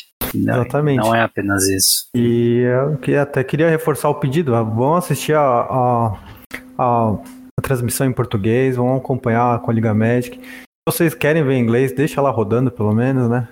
pra dar aquela força. Ah, eu, eu entendo perfeitamente a galera que quer ver inglês e, tipo, é, não tem problema nenhum, sabe? Se o cara quer ver inglês, se o cara gosta do, do, do, do da transmissão da Wizards oficial, é, mas tem a opção lá de ver em português. E pode ter certeza que a gente vai estar tá trabalhando muito para entregar um conteúdo tão bom ou até melhor que o deles. Porque, cara, eu sei que, que o, o que a gente faz para isso, tá ligado? É muito dedicação de todo mundo da equipe, sabe? Muita, muita dedicação. Tipo, é, a Fanny, por exemplo, ela teve que aprender um monte de coisa nova, sabe? Tipo assim, às vezes eu vou lá pra Fanny e falo assim, Fanny, seria legal se a gente tivesse isso aqui na nossa transmissão. Aí ela fala, tipo, tá bom, é, eu não sei fazer, mas eu vou aprender. Aí ela vai lá e ah, estuda o negócio. Então, tipo, cara, é muito trabalho. É, investimento financeiro, é, investimento pessoal, às vezes, da, de quem está mais envolvido ali, porque realmente vive aquele negócio. É, semana de transmissão, cara, é um negócio doido, assim. Eu, eu sei porque, tipo, nos dias de transmissão eu acordo é, um pouco mais cedo e eu saio para caminhar, tipo, e fico lá uma hora caminhando e pensando, tipo, ó, vai começar daqui a pouco, o que, que eu vou falar quando eu, quando, quando eu abrir a live, o que, que eu vou perguntar pro, pro Danilo, que que, quando ele, quando ele responder, o que, que eu vou perguntar depois, na, na segunda rodada, quem, quem foi bem no torneio, abre o celular, ah, foi esse deck aqui, mas quantos por cento de vitória esse deck teve contra esse? Porque eu preciso falar isso pra galera que tá vendo. Nossa. Então, tipo, é um negócio assim que a gente trabalha muito, muito mesmo para entregar o um melhor conteúdo possível, tá ligado? Não, é, eu espero que o pessoal aprecie aí, continue apreciando também. Se tem um, um, feedback que eu gosto de dar sempre que eu vejo a sua e também a transmissão da Wizards, né? Eu acho que continua dessa forma, tá? Eu sinto que vocês são mais técnicos do que eles. Eles parecem que são o Marshall, principalmente, ele parece que é cuidadoso demais no que ele fala, né? Sim, é que ele não pode se comprometer às vezes no negócio. A gente já, já fala mais mesmo, tá ligado? Tipo, quando o Seth vai lá e perde letal, eu vou lá e falo que perdeu letal, tá ligado? O Marshall fica lá, pô, mas será que tem alguma outra coisa? Não, amigo, ele é. perdeu letal, o cara fez, fez merda, tá ligado? E, e, e, e eu sinto também que quando tem é, partidas repetidas, eles não se esforçam da mesma forma para avaliar o, o, jogo, avaliar as decisões, né? Vocês, pelo contrário, vocês repetem, é, mesmo, né, de, depois de ter falado exaustivamente sobre uma, uma match, vocês repetem o processo de decisão que os jogadores tomam. Então, enfim, vocês acabam sendo mais técnicos, né? E para o jogador que quer melhorar, ou para aquele que realmente tem capacidade de entender essa profundidade estratégica, eu acho que vocês são melhores, sim, para acompanhar. Vocês agregam mais do que o Marshall e os outros é, narradores. Não, valeu, valeu mesmo, cara. Fico muito feliz de receber esse tipo de feedback. É uma dificuldade que eu tenho muito grande é manter essa avaliação técnica e, e dar emoção para o jogo também, sabe? Porque tem que ter o comentário técnico, tem que ter agregar tecnicamente, mas a gente tem que trazer é, isso de forma emocionante, né? Tipo, é, é. algo que, que, eu, que eu trabalho para melhorar e, tipo, foi o que eu falei, eu sou o meu maior crítico, cara. Eu vejo a transmissão deles, eu vejo a nossa, eu vejo as, as antigas, eu comparo, eu, procuro onde eu posso melhorar, eu pergunto para as pessoas, às vezes fora do ramo, é uma coisa que eu faço e que ajuda muito, é perguntar para alguém que não tem ideia do que é Magic, pedir pra pessoa assistir um trecho e me dar um feedback, tá ligado? Esse tipo de pessoa dá uma visão diferente, às vezes faz um comentário diferente sobre o meu modo de narrar, o modo que a gente tá tocando a transmissão, às vezes acrescenta um negocinho. Então, tipo, é aquilo aquilo, a Wizard tá se mexendo para melhorar essa parte e a gente também, tá ligado? E é, é, o que eu falei, muito feliz que eu fico quando eu vejo que a galera tá curtindo, tá apoiando, como quando vem um comentário como o seu, quando vem comentários no chat parabenizando a transmissão, quando eu vejo a galera lá seguindo e se inscrevendo, apoiando financeiramente também, que é importante. Quando eu vejo que a Wizard mesmo apoiou a nossa última transmissão, mandaram é, duas caixas de booster pra gente sortear. Então é, é que legal. São essas pequenas coisas assim que vão fazendo, tipo assim, todo o trabalho é, incansável, tá ligado? Tipo, não, não ser basicamente nada, valer tudo a pena, mano. Que bacana, cara. É, por fim, Juliano, fica à vontade aí para mandar os links e as redes sociais que você deseja, né? E dar o um recado sobre próximas transmissões ou conteúdo da Liga Magic mesmo. Fica à vontade. É, beleza, então. É, é basicamente acompanhar o site da Liga Magic. A gente tem um artigo todos os dias às 10 da manhã entrando, às vezes mais de um, às vezes uma notícia, um furo de notícia, a gente vai lá e publica também e acompanhar o Twitter, o Instagram, que a gente tem movimentado bastante. Ultimamente a gente contratou um profissional para ficar responsável por isso, a gente tem movimentado mais. E o próximo torneio deve ser, acredito que seja o da primeira semana de dezembro, e deve ser o Championship, né, que é o novo Pro Tour. É, se pode ter certeza que vai ter um artigo lá explicando sobre a estrutura do evento, para quem não conhece mas se procurar lá no site já tem é, coisas sobre isso, principalmente o artigo que eu fiz lá sobre como ser um jogador profissional. E agradecer a todo mundo aí e agradecer o convite. Como eu disse, eu não podia entrar de férias sem passar por aqui. Eu tinha ele tinha me chamado há um tempo e eu falei, Eli, tá difícil para mim, cara, tô me mudando, tô enrolado, mas eu não tinha esquecido. Tipo, é assim que liberou, eu falei, pô, eu tenho isso, isso e isso para fazer. E também tem o podcast que eu prometi que eu ia lá. Assim que, que liberou, eu, eu, mandei um salve pro Eli. E aí ele falou: opa, demorou então. E tô aqui. Dá um abraço para ele também. E força para ele que tá no momento aí difícil aí. E que ele consiga superar isso é, da melhor forma possível. Obrigado, Juliano. Boas férias para você. Eu não sei se você vai viajar, é difícil, né, nesse período. É, eu não vou viajar, vou, vou ficar em casa, mas vou tentar me desligar o máximo possível até é, de, resolver todas as pendências. De qualquer já, forma, já imaginação. férias é férias, é. Um pouquinho de alienação não faz mal a ninguém. Vai ver sua série preferida, é, fica de boa, dorme até tarde. Isso é bom.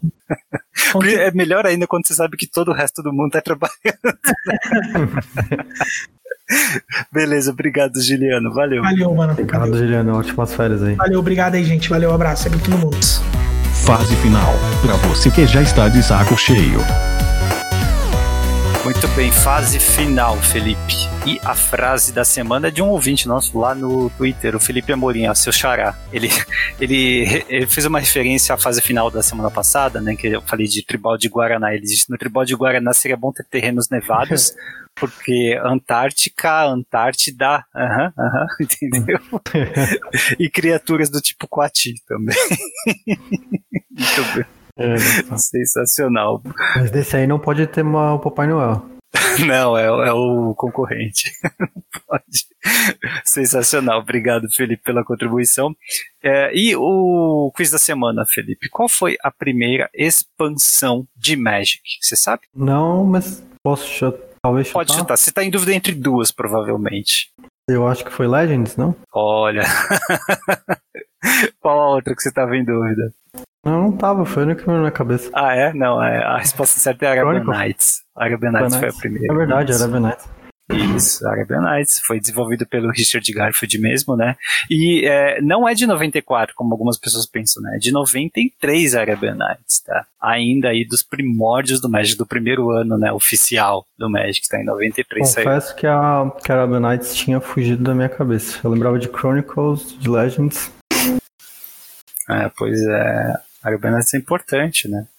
Primeira expansão de Magic. E é isso, né? Acho que é muito legal a conversa com, com o Juliano que a gente teve. Abriu aí nossa cabeça, né, para entender as ações da Wizards de uma outra forma, né?